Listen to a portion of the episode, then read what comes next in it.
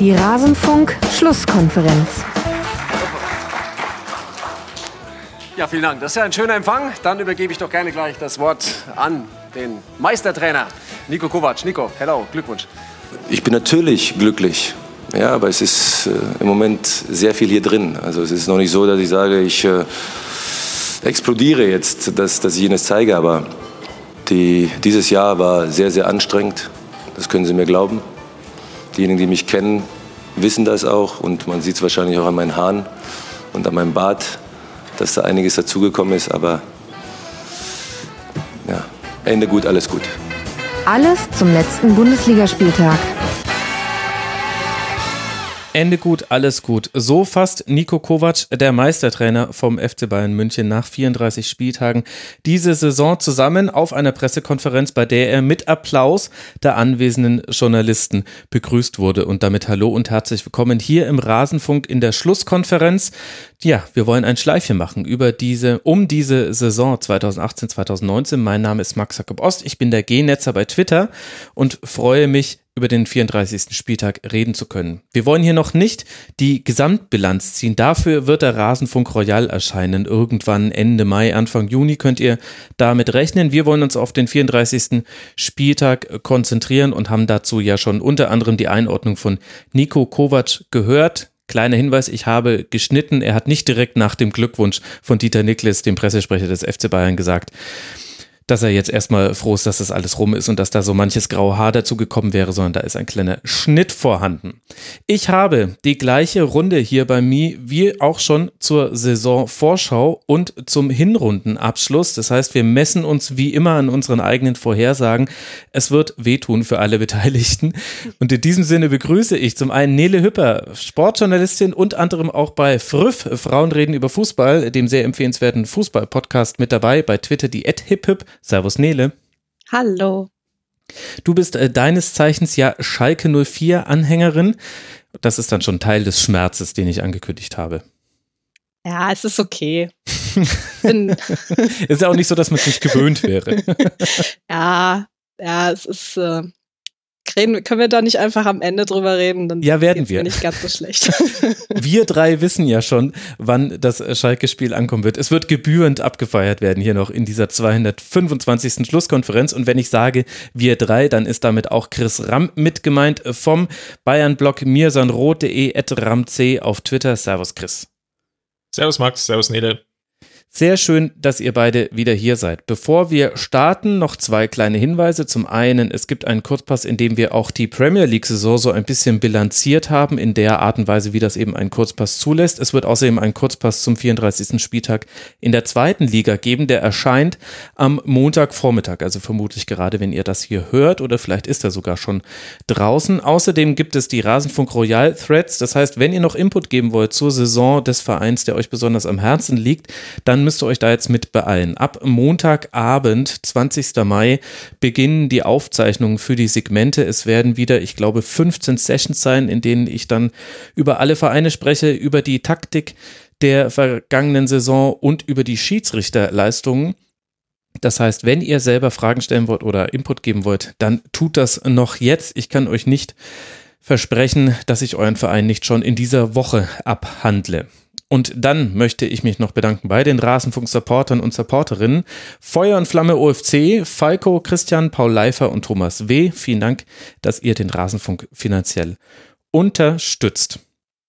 Jetzt beginnen wir mit dem Meister. Der FC Bayern, er hat es geschafft und zum siebten Mal in Folge die deutsche Meisterschaft gewonnen. Gegen Eintracht Frankfurt gab es nur kurze Zeit Zweifel, wer das Spiel gewinnen würde, mit Toren von Coman, Alaba, Sanchez und dann auch noch Ribéry und Robben besiegt der FCB die Eintracht mit 5 zu 1, die ihrerseits aufgrund einer tollen Einstellung bei Mainz 05 dennoch in die Europa League Qualifikation einzieht. Jetzt ist die Frage, Chris, konnte man denn an diesem 5 zu 1 Spiel auch ablesen, was letztlich den FC Bayern zum Meister gemacht hat? In gewisser Weise ja. Es war so ein Spiegelbild der Saison in so verschiedene Phasen, wenn das Spiel so ein bisschen aufdröselt, dann merkte man zum einen, glaube ich, dass es viele Partien gab, in denen die Münchner dominant aufgetreten sind oder zumindest dominante Phasen hatten. Die erste Viertelstunde wäre hier an der Stelle zu nennen. Bayern ist mutig rausgekommen, mhm. aggressiv vertikal nach vorne gespielt, erste Chancen erspielt, mit der ersten Szene im Endeffekt das Tor gemacht. Das würde ich schon sagen, das waren Elemente, die man die ganze Saison gesehen hat. Und was man auch die ganze Saison gesehen hat, war immer auf der anderen Seite auch diese Phasen. Und da wäre vielleicht so ab der Minute 30 bis hin vielleicht zur, zum Ausgleichstreffer, wenn man so 15, 20 Minuten, wenn man das zusammennimmt, in denen eben nicht mehr viel zusammenging, in dem kein Kombinationsfußball da war, in dem es in der Verteidigung nicht so hundertprozentig lief. Ähm, das Ganze hatte man eigentlich in der kompletten Saison schon gesehen und das war wie so ein Schmelztiegel jetzt nochmal runtergebrochen in diesen 90 Minuten zu sehen. Hm. Aber würdest du dann sagen, wenn wir sagen, ein, ein positives äh, Faktum und dann ein etwas, was man kritisieren kann, dass das in der Summe dann sowohl in diesem Spiel, ich glaube, da sind die Zweifel doch geringer, als wenn wir auf die gesamte Saison gehen, dann eine verdiente Meisterschaft für den FC Bayern ist? Ja, verdient. Ich, ich, ich tue mich immer mit dem Wort verdient schwer. Es wird halt abge also abgerechnet nach dem 34. Spieltag. Der FC Bayern stand an vielen Spieltagen vorne. Es gab eine Schwächephase. Kein anderes Team konnte davon aber genügend partizipieren. Dortmund war nah dran. Mhm. Deswegen ist es wahrscheinlich unterm Strich schon verdient. Ich würde aber behaupten, dass es jetzt von den sieben Meisterschaften, die es ja jetzt hintereinander waren, vielleicht die Meisterschaft war, die am wackeligsten war. Mhm. Gab ja auch diese Phase Nele im Spiel, in dem in der es dann äh, kurz gewackelt hat. Also eben dieser Anschlusstreffer bzw. Ausgleich in der 50. Minute durch Sebastien Aller, der auch erst eingewechselt wurde zur zweiten Halbzeit. Und dann hatte ich das Gefühl, hätten die Bayern da nicht schnell nachgelegt. Mit David Alaba in der 53. und dann Renato Sanchez in der 58. Minute. Die einzige Szene, bei der Kevin Trapp von Eintracht Frankfurt nicht ganz verantwortungslos war an einem Gegentreffer. Dann hätte das vielleicht nochmal instabil werden können. Ich glaube nicht. Also man hat, du lachst jetzt, aber ich glaube auch, dieses, ähm, dieses, dieser Mini-Aussetzer von Kevin Trapp äh, ist ein bisschen symptomatisch für diese Saison, in der Eintracht Frankfurt sehr, sehr, sehr, sehr, sehr viel geleistet hat. Und ähm, ich glaube, mhm. niemand ähm, wird Kevin Trapp diesen Mini-Fehler vorhalten, weil ähm, es gab andere Szenen in diesem Spiel, äh, in diesem, gerade in diesem Spiel auch vorher, wo es hätte schon höher stehen können, so hätte, wäre, könnte und so, aber ähm, ich glaube nicht, dass äh, Eintracht Frankfurt noch die Kraft gehabt hätte. Ähm, selbst hat, hat man ja gesehen, die Kraft war einfach, einfach weg. Mhm. Gerade in diesem Spiel auch. Also ich glaube, wenn, wenn so ein Spiel, wenn man in München spielt, will man ja trotz des letzten, also wenn es jetzt nicht der letzte Spieltag gewesen wäre, will man sich ja trotzdem immer so gut wie möglich präsentieren, obwohl man eigentlich schon immer damit rechnet, dass es eigentlich eine Klatsche gibt. Eigentlich. So, und ähm, ich kann mir gut vorstellen, wäre dieses Spiel zu einem anderen Zeitpunkt dieser Saison äh, gekommen, äh, hätte alles anders werden können. Das ist ja das Schöne. hätte, wäre, könnte, Fahrradkette und so. Hm. Ähm, ich finde es tatsächlich, ähm, ich muss ehrlich gestehen, dass mir Frankfurt auch jetzt trotz dieses letzten Spiels sehr viel Spaß gemacht hat und ich trotz dieser 5 zu 1 Niederlage, die ja doch auch hoch ist und auch verdient in der Höhe für die Bayern, ähm, hat man bei den Frankfurtern immer noch die guten Ansätze gesehen. Also ja. die standen, standen zwar oft vom, ähm, von, von den Bayern weg, also die Manndeckung war einfach nicht gut und die haben, die Frankfurter haben sich eigene Fehler geleistet im Spielaufbau. Mhm. Aber in der Rückhand hatten sie halt nun mal Trapp, der ähm, auch, ähm, ist, ich habe dieses diese 32. Minute äh, im Kopf, wo Müller frei vor Trapp steht, mhm, so genau. den Ball nicht reinmacht, weil Trapp eben da ist. Mhm. Also es ist, ich bin ein bisschen ambivalent, was dieses Spiel angeht. Ja, ich hatte auch so ein bisschen das Gefühl, wenn du jetzt schon den Aspekt der Kraft mit reinbringst, also dass Eintracht Frankfurt eine sehr, sehr lange Saison hinter sich hat, wurde schon häufig genug thematisiert. Und jetzt stand ja Adi Hütter vor einer ähnlichen Frage wie beim Leverkusen-Auswärtsspiel, nämlich versucht er sich auf die Stärken von Eintracht Frankfurt zu konzentrieren und einfach das Spiel durchzuziehen, was über weite Teile dieser Saison erfolgreich war? Oder versucht er zu reagieren und zu versuchen, den Bayern ihre Stärken zu nehmen? Und in dem Spiel hat er den anderen Ansatz gewählt als in Leverkusen. Er hat jetzt keine neuen Formationen ausprobiert. Er hat das Personal aufgestellt mit Abzug Sebastian Haller, was aber ja wahrscheinlich eine Fitnessfrage war, wie lange der spielen würde, was man erwarten konnte. Und ich hatte das Gefühl, Chris, dass Eintracht Frankfurt jetzt versucht hat, dann auch die Bayern da unter Druck zu setzen, auch schon in deren Spielaufbau. Aber Bayern hat es sehr, sehr einfach, vor allem in der ersten Halbzeit geschafft, diesem Druck aus dem Weg zu gehen. Sie, sie kamen nicht mal so wirklich in Pressing-Situationen. Trotzdem waren viele Frankfurter Spieler sehr hoch postiert. Und so kam es immer wieder zu Situationen, die du nicht haben willst. Nämlich, dass ein Komor dann alleine gegen Abraham zum Beispiel auf dem Flügel dribbeln kann oder dass auch Kimmich und Nabri im Grunde 2 zu 1 Situationen schaffen auf dem Flügel. Einfach weil so viele Frankfurter hoch postiert waren. Ja, das Umschaltspiel, im Endeffekt der Wechsel von Dreier- und Fünferkette, also Angriff, Abwehr, das wirkte nicht besonders rund und einstudiert, an, an, zumindest an dem Tag. Kann natürlich auch daran liegen, also gerade jetzt Kostic zum Beispiel, hatte ich irgendwie gesehen, der hat, glaube ich, alle Spiele gemacht für Frankfurt in dieser Saison und gefühlt auch alle fast über 90 Minuten. Hm. Das ist natürlich eine unglaubliche Kraftleistung, gerade auf dieser Position. Zudem natürlich hast du auf der Bayern-Seite dann auch die nötigen oder das nötige Spielermaterial, die dann dieses Pressing sehr, sehr schnell auch umspielen können. Namentlich natürlich Thiago, der gerade in den ersten 25 Minuten, glaube ich, eine sensationelle Partie geleistet hat, indem er einfach als Schallzentrale zwischen Abwehr, Mittelfeld und Angriff äh, fungierte. Müller war sehr fluide, hat immer die, die Zwischenräume gut gefunden, obwohl er jetzt in den letzten Wochen jetzt auch nicht unbedingt ähm, sehr, sehr formstark aufgetreten ist. Das war jetzt wieder eines der besseren Spieler von Müller. Lewandowski auch höchst motiviert, muss man ja schon sagen. Mhm. Auch wenn man dann irgendwie so das Interview bei Sky gesehen hat im Nachgang. Ähm, er meinte ja irgendwie so sinngemäß, er hat irgendwie die ganzen Verwandten von Ribery und Robben gesehen und äh, er wollte das Spiel unbedingt für die gewinnen. Das ist, sind natürlich sehr emotionale Aussagen für so einen Spieler wie Robert Lewandowski, ähm, dem, dem man das dann ein Stück weit vielleicht auch sogar noch abkauft. Und da hat man schon gemerkt, okay, die, die sie wollen jetzt so viel wie möglich Energie in den ersten 15 Minuten reinbringen. Ich glaube, das war ein bisschen das, was Frankfurt dann noch überfordert hat. Und ich glaube, hinten raus, so wie vorhin schon angesprochen, so ab Minute 25, 30 ist es dann besser geworden für Frankfurt. Dann standen sie stabiler, hm. dann war das Pressing auch griffiger, die Bayern sind nicht mehr so in diese Zwischenräume gekommen. Und das war vielleicht eigentlich so die beste Phase. muss aber auch dazu sagen, dass sie daraus dann wiederum auf der anderen Seite sehr wenig Torchancen kreiert haben.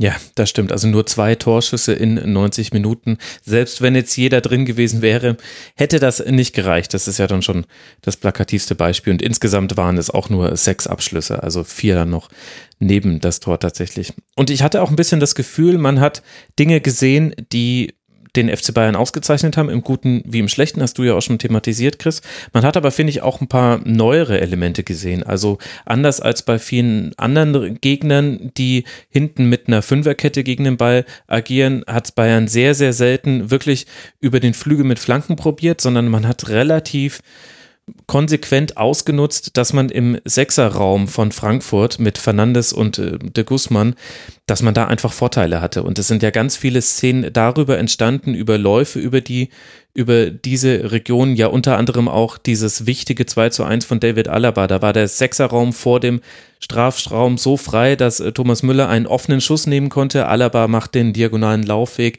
Ist dann natürlich Glück, dass der Ball so bei ihm landet, aber es war vorher auch einfach in mehreren Situationen und das, da ist die eine quasi nur beispielhaft auch schlecht verteidigt in dieser wichtigen Zone zentral vom Tor. Da konnten Müller sehr, sehr viele Chancen kreieren, auch selber Abschlüsse nehmen. Da hat äh, Goretzka einen sehr gefährlichen Schuss gehabt in der ersten Halbzeit, bevor er dann verletzungsbedingt ausgewechselt werden musste. Und last but not least, Thiago hält sich da am liebsten auf und spielt dann eben seine Chipbälle und seine Verlagerung, die in dem Spiel halt auch sehr gut funktioniert haben.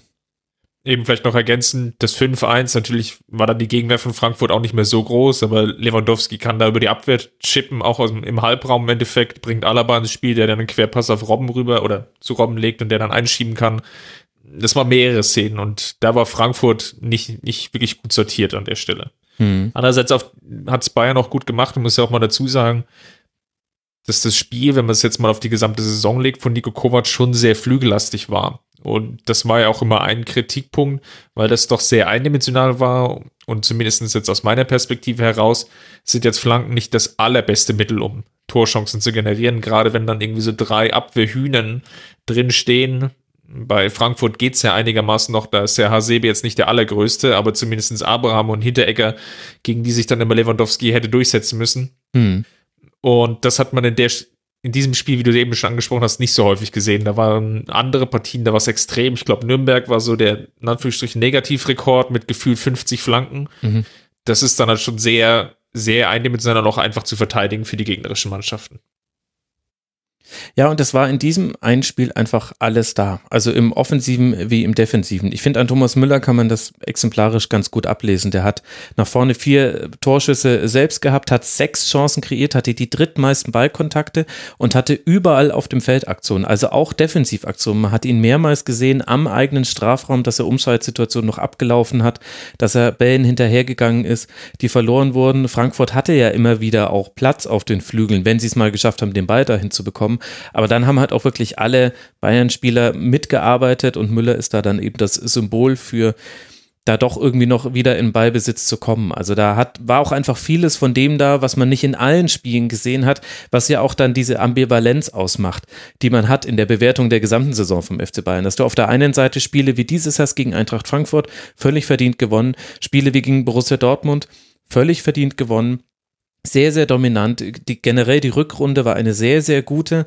Aber du hattest eben auch diese Phasen in der Hinrunde und in Teilen der Rückrunde, wo du das Gefühl hattest, wo ist jetzt einfach das, was wir in anderen Spielen schon von euch gesehen haben? Und dann, und daher kommt, glaube ich, diese Ambivalenz in der Gesamtbewertung, die sich ja auch immer noch, auch nach diesem Meistertitel in der Berichterstattung so durchzieht. Es ist zwar ein deutlicherer Rückhalt für Nico Kovac zu spüren, basierend auf Sprechchören im Stadion, basierend auf Dingen, die er gesagt hat, die die Verantwortlichen gesagt haben und nicht zuletzt darauf, dass er es geschafft hat, diese Meisterschaft zu holen. Aber da ist immer noch so ein doppelter Boden drunter. Ganz interessante Situation, finde ich. Absolut. Es ist wirklich, wenn man dann mal so ein bisschen höher und weiter schauen will, wie die Saison zu bewerten ist, da spielen so viele Faktoren mit rein. Ja, kannst du dem Rasenfunk Royal, glaube ich, ja, anderthalb Stunden eigentlich nur dieses Thema ausfüllen. Ja, ja, ich habe jetzt schon, ich habe jetzt schon Zeitnot, wenn ich aufs Bayern-Segment gucke. Aber die Stunde soll es werden. Mehr soll es nicht werden. Auch, auch nach dieser Saison. Nele, wie Chris und wie ich über die Einwechslung von Franck Ribéry und Arjen Robben denken und über ihre Treffer, das ist relativ klar. Wie schaust du, äh, die eine etwas andere, distanziertere Sichtweise haben dürfte, auf dieses, so wie alle ja dann geschrieben haben, nach einem perfekte Drehbuch? Ja, ist es halt. Also, das muss man einfach mal neidlos anerkennen. Äh, Im aktuellen Sportstudio hieß es, das 100. Tor für Robben wäre einer zu Matsch gewesen. Das sehe ich auch.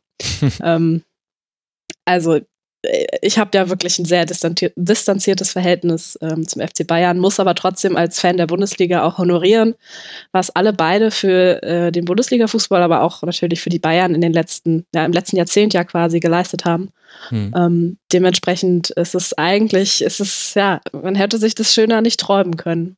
Dass, äh, Gerade diese beiden, diese letzten beiden Treffer machen.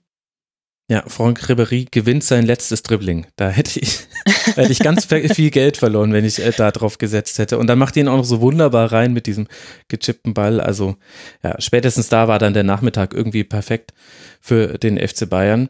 Und die Frage stellt sich ja so ein bisschen, Chris, ohne dass wir jetzt komplett in die nächste Saison gucken wollen, aber es war der letzte Auftritt von Ribéry, von Robben, Rafinha nicht zu vergessen, der jetzt nicht mehr die Chance hatte, auch noch mitzumischen in diesem Spiel. Jetzt auch mit Blick auf diesen 34. Spieltag würdest du sagen, an bei wie viel Prozent erfolgreichen Umbruch steht denn der FC Bayern? Die treffen ja noch Ribéry und Robben, die hätten doch immer spielen müssen. Ja gut, aber dann hättest du nicht mehr diesen tollen Fanservice gehabt am letzten Spieltag. Ja, ja, es war ja auch. Ich habe auch gemerkt, dass Ironie im Podcast schwierig ist an dieser Stelle.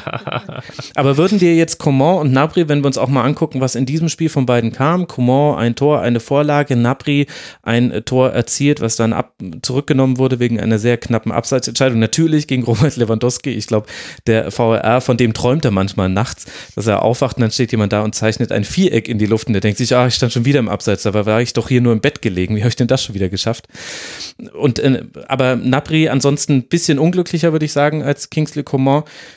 Sind die schon so weit, dass man jetzt in die nächste Saison ohne Bedenken gehen kann? Mm, ist natürlich schwierig bei, ich glaube, Gnabry hat sicherlich den Vorteil, dass er seit November, Dezember auf lange Sicht stabiler läuft, weil er einfach auch weniger verletzungsanfällig war, hatte die meisten Partien gespielt, war lange Zeit auch so der zweitbeste Torschütze hinter Robert Lewandowski, bringt da natürlich auch nochmal einen Aspekt mit in das Spiel rein, was vielleicht Coman größtenteils noch abgeht. Das ist eben diese Torgefahr. Coman ist eher so der Vorlagengeber. Hm. Und er wirkt auch ein bisschen reifer in seinen Entscheidungen. Bei Coman hast du halt sehr häufig, gerade dann, wenn er den Gegner dominiert, also seinen direkten Gegenspieler oder seine beiden direkten Gegenspieler, dann tendiert er auch hin und wieder dazu zu überdrehen, dann versucht er die einfach auch auszuspielen, nutzt seine Schnelligkeit aus und dann ist es aber häufig nicht so überlegt, was dann so hinten rauskommt. Dann sind Flanken zu ungenau gespielt, dann äh, fehlt ein bisschen die Übersicht.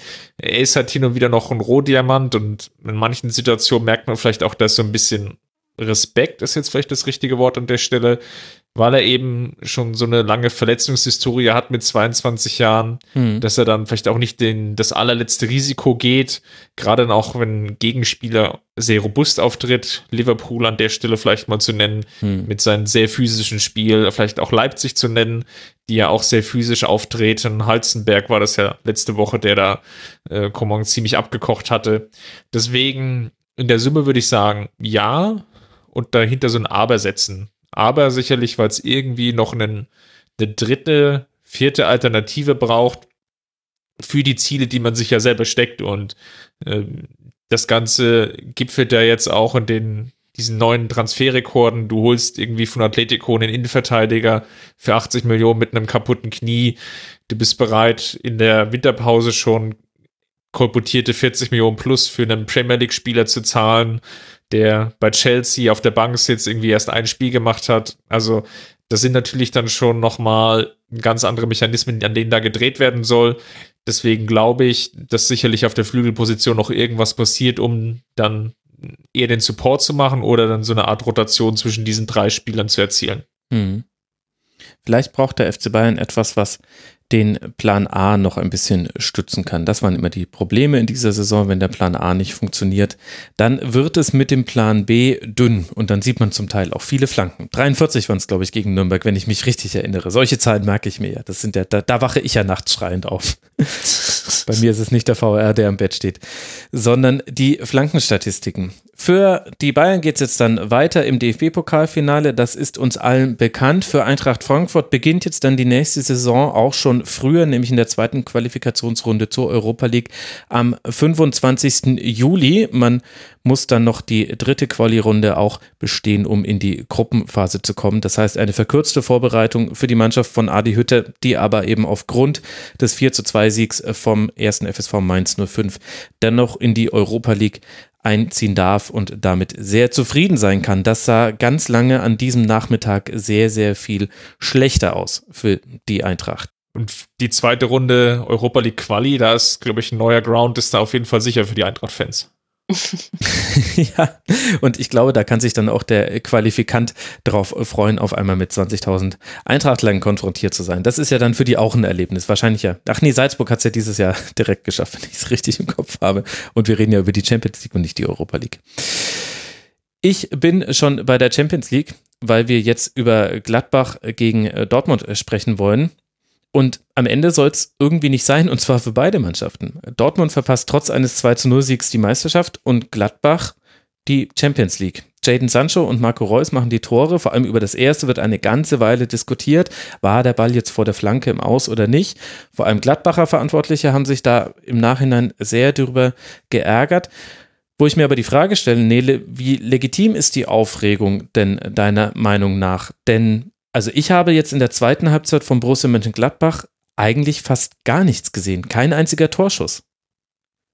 Ja, ähm, da war der BVB definitiv mehr am Drücker in der zweiten Halbzeit. Es ist halt die Frage, das wäre, ist wieder dieses wäre, wäre, wenn, äh, wenn Dortmund mit einem 0-0 in die Kabine geht und äh, Gladbach auch, ob dann nicht vielleicht noch äh, mehr, mehr Druck kommt von Gladbach. Ähm, was mich tatsächlich an dieser ganzen Geschichte stört, ist, dass Marco Reus nach dem Spiel gesagt hat, dass der Ball im Aus war im Interview. So. Ja, da kann man jetzt wieder diskutieren über Ehrlichkeit und äh, so von den Spielern selbst, aber das ist für mich kein sportliches Verhalten. Da bin ich ganz ehrlich und ähm, ziehe da auch gerne den Hass der BVB-Fans über mich. Das, damit kann ich leben. Ähm, was mich tatsächlich äh, an dem Spiel so, ich, irgendwer hat das getwittert gehabt, das Duell der Enttäuschten. Nee, es stand bei Zeit Online. Das, das ist, ist ja quasi wie Twitter. Ist ja quasi wie Twitter, ist ja quasi. Twitter mit Kaminfeuer, das ist ja Zeit Online. Entschuldigung, Oliver Fritsch hatte das geschrieben, äh, das Duell der Enttäuschten. Da hat er einfach recht. Ähm, es ist einfach, also ähm, ja, ähm, die Dortmunder kamen definitiv besser in die zweite Halbzeit, auch mit diesem 0 zu 1 in, die, ins, in den, im Rücken. Ähm, aber Gladbach hat irgendwie in den letzten Spielen schon gezeigt, dass sie irgendwie auch nicht mehr ganz so im Tritt sind. Und da ist vieles schiefgelaufen in den letzten drei, vier, ich würde mal vielleicht sogar sagen fünf Spielen. Hm. Ähm, ja, zwei ja Sieger aus den letzten sechs Spielen hatte ich mir irgendwie rausgeschrieben ja. und notiert. Da waren definitiv Chancen da. Und ich würde auch sagen, das, was Max angesprochen hat, im Endeffekt, wo du ja auch in die gleiche Kerbe hier schlägst, es war ich würde nicht sagen mutlos, ist jetzt der falsche Begriff, aber es, es wirkte jetzt nicht so, dass Gladbach dieses Spiel gewinnen will und das war das, was mich so ein bisschen irritiert hat. Es, sie fingen, glaube ich, gar nicht so schlecht an, da war der ja. Lattenschuss dabei, ähm, aber spätestens, ja, nach diesem Lattenschuss hat sich so eine Art Sommerfußball entwickelt und dann sind so alle kurz hochgeschreckt, weil dann diese Szene mit dem War war, aber ansonsten waren ja da relativ wenige Aktionen drin, wo man jetzt wirklich sagen müsste, Gladbach hat sich da aktiv um die Teilnahme der Champions League bemüht. Das ist genau der Punkt, den ich so ein bisschen machen wollte. Also, dass die erste Halbzeit noch war noch in Ordnung, vor allem die Anfangsphase. Traoré hatte eben diese Chance, Hazard hatte da ein paar gute Momente. Du hast auch dem BVB, zumindest fühlte es sich so an, ein bisschen die Schwere der Situation schon angemerkt und das hat sich dann aber Dortmund rausgelaufen im Verlauf der ersten Halbzeit. Da hat dann natürlich dieses 1 zu 0 geholfen und dementsprechend kannst du auch drüber diskutieren, wäre das nicht gefallen, dann sind wir bei der Fahrradketten-Diskussion. Mir ist es aber ehrlich gesagt ein bisschen also ich finde, es ist ein bisschen zu ziellos, darüber jetzt zu diskutieren, weil das können wir nicht äh, verändern, wenn ich gleichzeitig eine zweite Halbzeit von Gladbach sehe, in der eigentlich offensiv fast nichts funktioniert und in der defensiv der Zugriff völlig gefehlt hat. Und das 2 zu 0 vom BVB, das war ein wunderschön herausgespieltes Tor. Es war auch ein klassisches BVB-Tor und war auch absolut verdient, dass dieses Tor gefallen ist. Danach hatte man noch weitere Chancen, aber die Art und Weise, wie der Gladbach es nicht geschafft hat, also weder am Mann zu sein, noch den Raum zuzumachen. Also beides war möglich. Reus macht diesen Laufweg, Pulisic macht diesen Laufweg und sie sind auch alle anspielbar, weil jeweils derjenige, der den Ball hat, keinen Druck hatte durch einen Gegenspieler.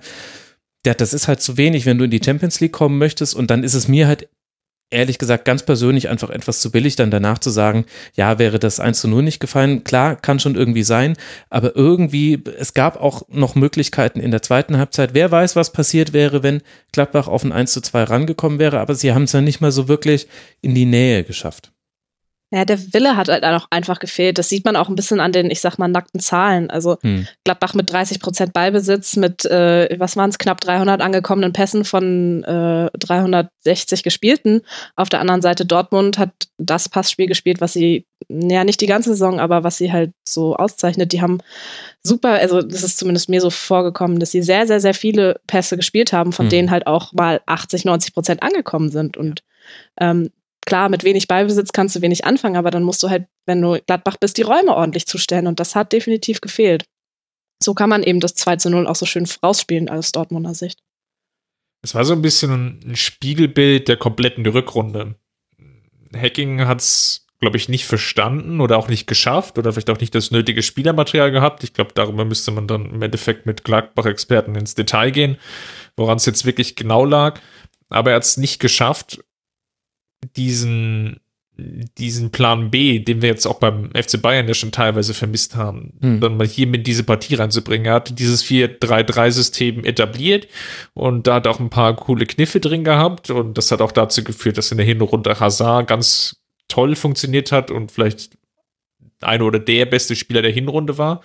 Aber in der Rückrunde hatten sich dann viele Teams darauf eingestellt und dann gab es halt auch wirklich, und da würde ich das Spiel eigentlich gerne auch mit reinnehmen, auch viele sehr leblose Auftritte, wo man dem Team einfach angemerkt hat, okay, die Spielidee, die wir mitbringen, die funktioniert hier nicht, wir können uns hier nicht durchsetzen. Das Mittelfeldpressing oder der, der Weg hin zum, zum Sturm ist uns zugestellt, dann sind vielleicht irgendwie nochmal ein, zwei Torchancen, die nicht reingehen.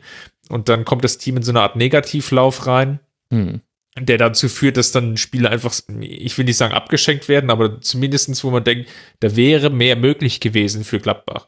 Weil, wenn ich jetzt auf die andere Seite schaue, Dortmund, bis jetzt auf das Tor in der ersten Halbzeit und das 1 zu 0, war jetzt auch nicht so viel, dass man sich ja, dass man den Eindruck hatte, Dortmund will auf jeden Fall ähm, seine Hausaufgaben machen und die Signale nach München senden, schaut her, wir gewinnen hier unser Spiel, seht mal zu, dass ihr Frankfurt schlagt. Und diesen Eindruck hatte ich auf jeden Fall an der Stelle nicht.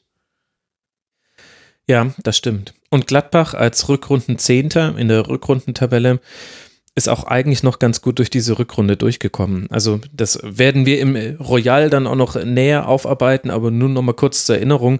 Selbst die drei Siege zu Beginn der Rückrunde, das waren 1-0 in Leverkusen, erstes Spiel damals von Peter Bosch, sehr, sehr glücklich gewonnen. Das 2-0 äh, zu Hause dann danach gegen den FC Augsburg, da stand es glaube ich bis zur 80. 0-0 und dann fiel ein Tor, wo ein äh, Gladbacher im äh, passiven Abseits stand und der Treffer hat dennoch gezählt, das war das 1-0.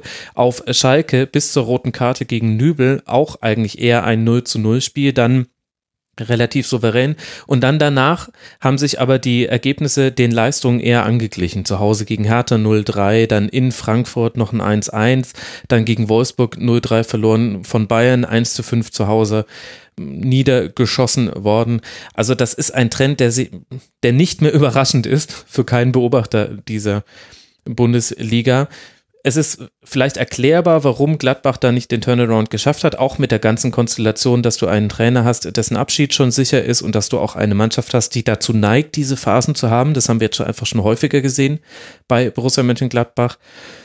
Aber dennoch ist es eben, gehört es eben auch zur Geschichte von diesem Spiel, dass äh, Dortmund das völlig verdient gewonnen hat und ähm, auch eine, eine sehr gute zweite Halbzeit gespielt hat, sehr souverän, aber die Souveränität war nicht immer da. Und wenn du eigentlich Woche für Woche von Gegnern vom BVB vorgeführt bekommst, wie du den BVB ins Wanken kriegst, wenn du irgendwie den Anschlusstreffer bekommst, dann, dann muss alles, alles an dir muss dann auf diesen Anschlusstreffer gehen. Und da waren, das kann man am Personal festmachen, also Drimmitsch hatte jetzt nicht hatte jetzt eine sehr gute Phase. In dem Spiel jetzt gegen Dortmund hat man kaum was von ihm gesehen. Man kann es aber auch an der Spielanlage ausmachen. Das war einfach ein bisschen zu mutlos, finde ich. Ich fand einen Aspekt in der Partie noch sehr interessant, der sich dann nach dem Spiel abge oder verzogen hat, als Hacking nochmal ein Plädoyer für die Trainer gehalten hatte.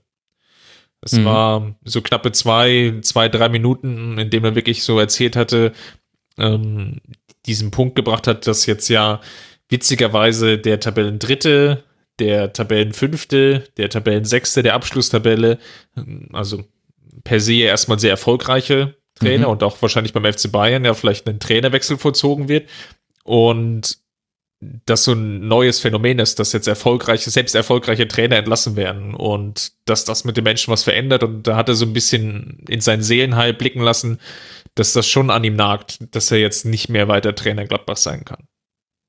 Ja, und ich meine, er hat ja schon auch einen Punkt. Also ähm, er hat das ja auch ein bisschen begründet. Ich hätte das als, als Intro genommen, wenn der O-Ton von ihm nicht zwei Minuten lang gewesen wäre. Das war dann ein bisschen zu lange und irgendwie dachte ich, müssen wir Nico Kovac zu Wort kommen lassen, wenn der FCB schon irgendwie Meister wird. Aber er hat das ja eingeleitet damit, dass eben beim aktuellen Tabellenführer der ersten Liga der Trainer hinterfragt wird, dass beim Tabellenführer der zweiten Liga der Trainer entlassen wurde. Und das ist ja schon auch ein Punkt, den man machen kann, wie ich finde. Wie sollen Trainer nachhaltig etwas aufbauen, wenn sie im, wenn es im Misserfolgsfall nicht läuft, das hat er da gesagt, daran, das weiß jeder Trainer, dass dann der Stuhl wackelt. Aber wenn man sogar im Erfolgsfall gefeuert werden kann, dann wird es ein bisschen schwierig. Und ich finde, da hatte er schon einen Punkt. Da hat er definitiv einen Punkt. Man sieht halt aber auch das krasse Gegenbeispiel sind dann zum Beispiel so ein Christian Streich oder auch ein Paul Dardai. Gut, Dardai jetzt nicht mehr, weil er jetzt dann auch, aber der geht halt in die Jugendarbeit von Berlin so. Das ist, ähm, glaube ich, auch äh, eine Position, wo er auch gut aufgehoben ist und wo er auch die nächsten Bundesligaspieler von Berlin ranzüchten kann. Also ich kann den Schritt bei Dardai verstehen. Mhm. Ähm, muss aber auch ehrlich sagen, ähm, ich glaube, dieses Phänomen, dass äh, Trainer ähm, auch im oberen Drittel eher mal wackeln, ist jetzt nichts Neues. Das fällt vielleicht in dieser Saison noch ein bisschen mehr auf, weil ähm, da vielleicht das ein oder andere, äh, der ein oder andere Trainer mehr entlassen wird. Kommt zumindest vom Gefühl her, würde ich jetzt mal sagen. Ich habe die Zahlen jetzt nicht gecheckt. Ähm, ja, es waren wohl 15 Trainerentlassungen in dieser Saison. Das ist schon außerordentlich. Das viel. ist schon irgendwie viel. Oder ähm, es kam, also es kam es mir nicht so vor. Es ist nicht nur ein Gefühl gewesen. Ist gut zu wissen.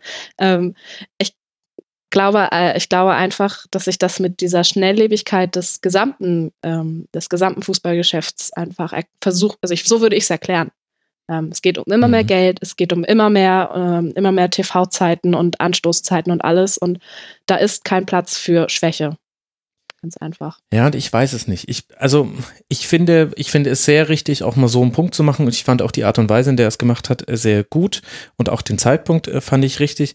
Ich bin mir aber nicht sicher, ob wir jetzt nicht hier vielleicht auch äh, etwas überbewerten, was ein, ein einmaliges Phänomen ist, nämlich, dass du auch diese Konstellationen hast. Also eben, er ist beim Tabellenfünften, hat die Champions League zwar verpasst, fast verpasst, aber ist immerhin ins internationale Geschäft gekommen, weiß schon seit ein paar Wochen, er wird nicht mehr Trainer sein. Hinter ihm liegt eine Mannschaft mit dem VfL Wolfsburg, da weiß Bruno Labbadia schon länger, dass er nicht Trainer sein wird und so weiter und so fort. Und du kannst aber, wenn du dann näher reinguckst in diese Vereine, dann sind das jetzt, wenn wir jetzt mal bei diesem Beispiel bleiben, wenn wir jetzt, jetzt nicht über den ersten FC Köln sprechen, das finde ich, ist da nochmal eine ganz eigene Welt. Das ist, als würde man, ja, das ist einfach was Eigenes. Das ist eine eigene Liga.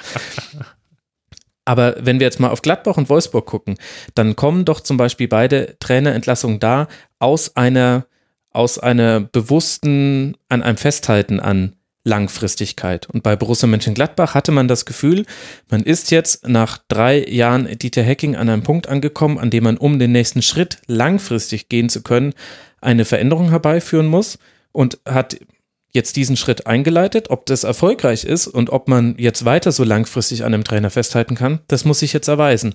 Aber grundsätzlich ist das eine legitime Überlegung und dann auch keine Übersprungshandlung, definitiv nicht. Und beim VfL Wolfsburg ist es ja auch ähnlich. Da hat es wohl eher damit zu tun, dass die Vorstellung von Sportdirektor und Trainer, also Schmatke und Labadia, auseinandergehen. Und dann ist es ja eigentlich auch langfristig gedacht zu sagen, nein, auch im Erfolgsfalle trennen wir uns, denn wir wissen, das ist auf zu dünnem Boden gebaut aufbaut. Deswegen finde ich, dass es gerade vielleicht die falschen Beispiele sind, um diesen Punkt zu machen. Ja, mag sein. Also ich, ich sehe ja. ich, ich, ich sehe beide, ich sehe beide Seiten. Ich sehe einerseits natürlich auch den, den ganzen Aspekt, dass das Profifußball immer stärker auch natürlich in diesen wirtschaftlichen Aspekt mit reingeht. Wenn ich jetzt sehe, dass der FC Bayern irgendwann demnächst die Milliarde Umsatz in einer Saison reißen wird, dann hast du einfach diesen Anspruch, dass du jede Position hinterfragst und dann hast du wahrscheinlich auch nicht mehr diese Langfristigkeit einfach drin, die einfach vor Jahren noch möglich war, dass du Dinge über zwei, drei Jahre aufbauen kannst, sondern dann wird es eher eine kurzfristige Angelegenheit sein, dass die Erwartungshaltung einfach so hochgeschraubt sind, dass man möglichst mit solchen Ideen kommt, die erstmal kurzfristigen Erfolg versprechen ist das jetzt irgendwie zielführend und ist das jetzt klug? Das steht auf einem ganz anderen Blatt, aber zumindestens wird sich der Fokus noch stärker dahin verschieben. Ja, das stimmt. Und wir haben natürlich mit dem Gegner dann auch wieder ein ganz äh, gutes Beispiel, wo man sagen kann, das spricht dann für die These von Dieter Hecking, dass den Trainern auch einfach nicht genügend Zeit gegeben wird, auch im Erfolgsfall. Lucien Favre spielt eine, eine sehr, sehr gute Saison mit dem BVB, wird jetzt mit zwei Punkten Rückstand Tabellen Zweiter. Der BVB hat 21 Punkte mehr geholt als in der vergangenen Saison. Und dennoch muss sich Michael Zorg, ich glaube, nach dem Derby hinsetzen und sagen, ja, wir gehen mit Favre in die nächste Saison. Das ist natürlich völlig richtig krass. Und das ist dann vielleicht auch das valide Gegenargument. Ja. Und es spricht ja auch äh, für die Frage, ähm, um äh, kurz dann das Segment dann zuzumachen, aber ich finde, das sollten wir noch kurz einordnen. Nele, ist das denn jetzt eine erfolgreiche Saison für den BVB? Ja, irgendwie schon, aber kannst du es nachvollziehen, dass die, das Fanlager ein bisschen gespalten scheint? Bei den einen, die sagen, Mensch, so nah dran, wer weiß, wie oft wir das noch schaffen. Und wir hatten eben diese Möglichkeit, wir waren diese neun Punkte voraus. Und eben die anderen, die sagen, Moment mal, 21 Punkte mehr mit 76 Punkten, da wäre man an anderen Spielzeiten auch schon mal Meister geworden. Und dann ist es eben auch so, aber es ist eben trotzdem eine sehr erfolgreiche Saison. Natürlich muss das als, auch als Fansicht, aus Fansicht als positive Saison bezeichnet werden. Ähm, 76 Punkte ist absolut äh, top Deswegen ist man Vizemeister und deswegen steht man da oben. Und man hat sehr, sehr, sehr, sehr, sehr gute Spiele gehabt. Man hat sehr gute Ansätze gehabt. Ähm, das, das, was Lucien Favre jetzt in einer Saison geschafft hat, denke ich, wird er in der nächsten Saison auch schaffen können. Ich hatte vor der Saison richtig viele Zweifel, mhm. ob der Lucien Favre Fußball in Dortmund funktioniert. Und ich wurde mehrfach eines Besseren belehrt. Auch das, was an Spielermaterial jetzt noch da ist, und das wird ja sicherlich in der äh, Sommerpause verbessert werden, ähm, das ist eigentlich, eigentlich ist das eine Meistermannschaft. Jetzt ist es halt nicht keine Meistermannschaft, weil Bayern halt einfach mal wieder besser war am Ende. Und ich kann mir sehr gut vorstellen, wie es den Fans geht. Mhm. Äh, ich, Gerade wenn ich diese Saison und die letzte Saison vergleiche, geht es mir ähnlich. Ähm, es ist einfach, es ist einfach super, super schwierig. Ich, ich kann mir gut vorstellen, dass die Dominanz von den Bayern wackelt und dass die Dortmunder auch immer und immer und immer wieder eine Chance haben werden. Und das werden interessante, jetzt mal auf die weiteren Jahre geguckt, vielleicht drei, vier, fünf Jahre, wo man nicht unbedingt immer sagen kann, dass die ähm, Bayern äh, Meister werden, wenn eben das, was wir eben in Bezug auf die Trainer besprochen haben, es mal ein bisschen mehr Zeit gibt. Mhm. Ich kann dir sogar sagen, wer ganz laut genickt haben wird, als er gesagt hat, Dortmund hat eine Meistermannschaft. Das dürfte Chris gewesen sein. Das war nämlich sein Meistertipp vor dieser Saison. Wir zwei, Nele, haben ha, auf Bayern getippt, die Hörerinnen und Hörer auch auf Bayern. Chris hat mit Dortmund einen rausgehauen. Ja, deswegen kann ich ja auch diese Ambivalenz, die du angesprochen hast, so gut nachvollziehen. Wenn man mal runterrechnet, 76 Punkte heißt umgekehrt, du hast 26 Punkte nicht geholt. Wenn ich jetzt schaue, wo Dortmund diese 26 Punkte nicht geholt hat, dann steht da irgendwie beim Absteiger Nürnberg nicht gewonnen, beim mhm. Absteiger Hannover nicht gewonnen, beim viertletzten Augsburg verloren. Dazu natürlich noch die Heimniederlage gegen Schalke. Das heißt, da habe ich irgendwie schon knapp 13 Punkte liegen gelassen, gefühlt die Hälfte oder wirklich die Hälfte von dem, die ich eigentlich liegen gelassen habe. Wenn ich dann jetzt irgendwie nochmal umgekehrt schaue, ans andere Ende der Tabelle, ich habe München zu Hause geschlagen. Gut, das eine Spiel in München ist ein bisschen blöd gelaufen. Ich habe Leipzig zweimal geschlagen, ich habe Gladbach geschlagen zweimal. Das heißt, von den Mannschaften, die, oder ich habe auch Leverkusen noch zweimal geschlagen, von den Mannschaften, die wiederum oben stehen, habe hm. ich irgendwie fast jedes Spiel gewonnen. Und daher kann ich das auch so gut nachvollziehen, dass halt einige BVB-Fans natürlich dann schon sagen, naja, da wäre eigentlich mehr drin gewesen. Hm. Ja, auf der anderen Seite musst du halt aber auch sehen, gerade Mannschaften, die unten stehen, Schalke, Nürnberg, Stuttgart, in, Anf in Klammern, Hannover lasse ich da jetzt mal raus, haben aber eben auch äh, in dieser Saison teilweise sehr, sehr, sehr, sehr gute Spiele gemacht. Äh, vereinzelt. Mhm. Wie zum Beispiel gegen Dortmund. Also ich ähm, kann, natürlich ist es äh, beschissen, wenn man oben steht und eigentlich die Chance gehabt hätte, aber die Bayern waren jetzt einfach diese zwei Punkte besser. Ähm, die haben auch gegen Düsseldorf verloren. So, also ich, Unentschieden gespielt, mit, aber. Äh, unentschieden, Entschuldigung, unentschieden. Gefühlt verloren. Ja. Gefühlt verloren, ja. Also, ja, so kam es doch auch an. Also, so wird es doch auch immer Klar. postuliert. So, ähm, ganz, also, so ist es doch. ähm, das Ding ist doch, ähm, wenn man, wenn man so weit oben steht, muss man oder will man alles gewinnen. Und das funktioniert einfach nicht. Und da gibt's die Ausreißer. Und ähm, das ist doch eigentlich das, was diese Bundesliga-Saison im, Ver im Vergleich zu den letzten sechs Saisons einfach so um einiges schöner gemacht hat. Zumindest aus meiner in Anführungsstrichen neutralen Position. Ja, ich glaube, den, halt entscheidenden, ja. den, den, den, entscheidenden Punkt, Neil, hast du ja gemacht, mit kriegt Favre noch mehr Zeit.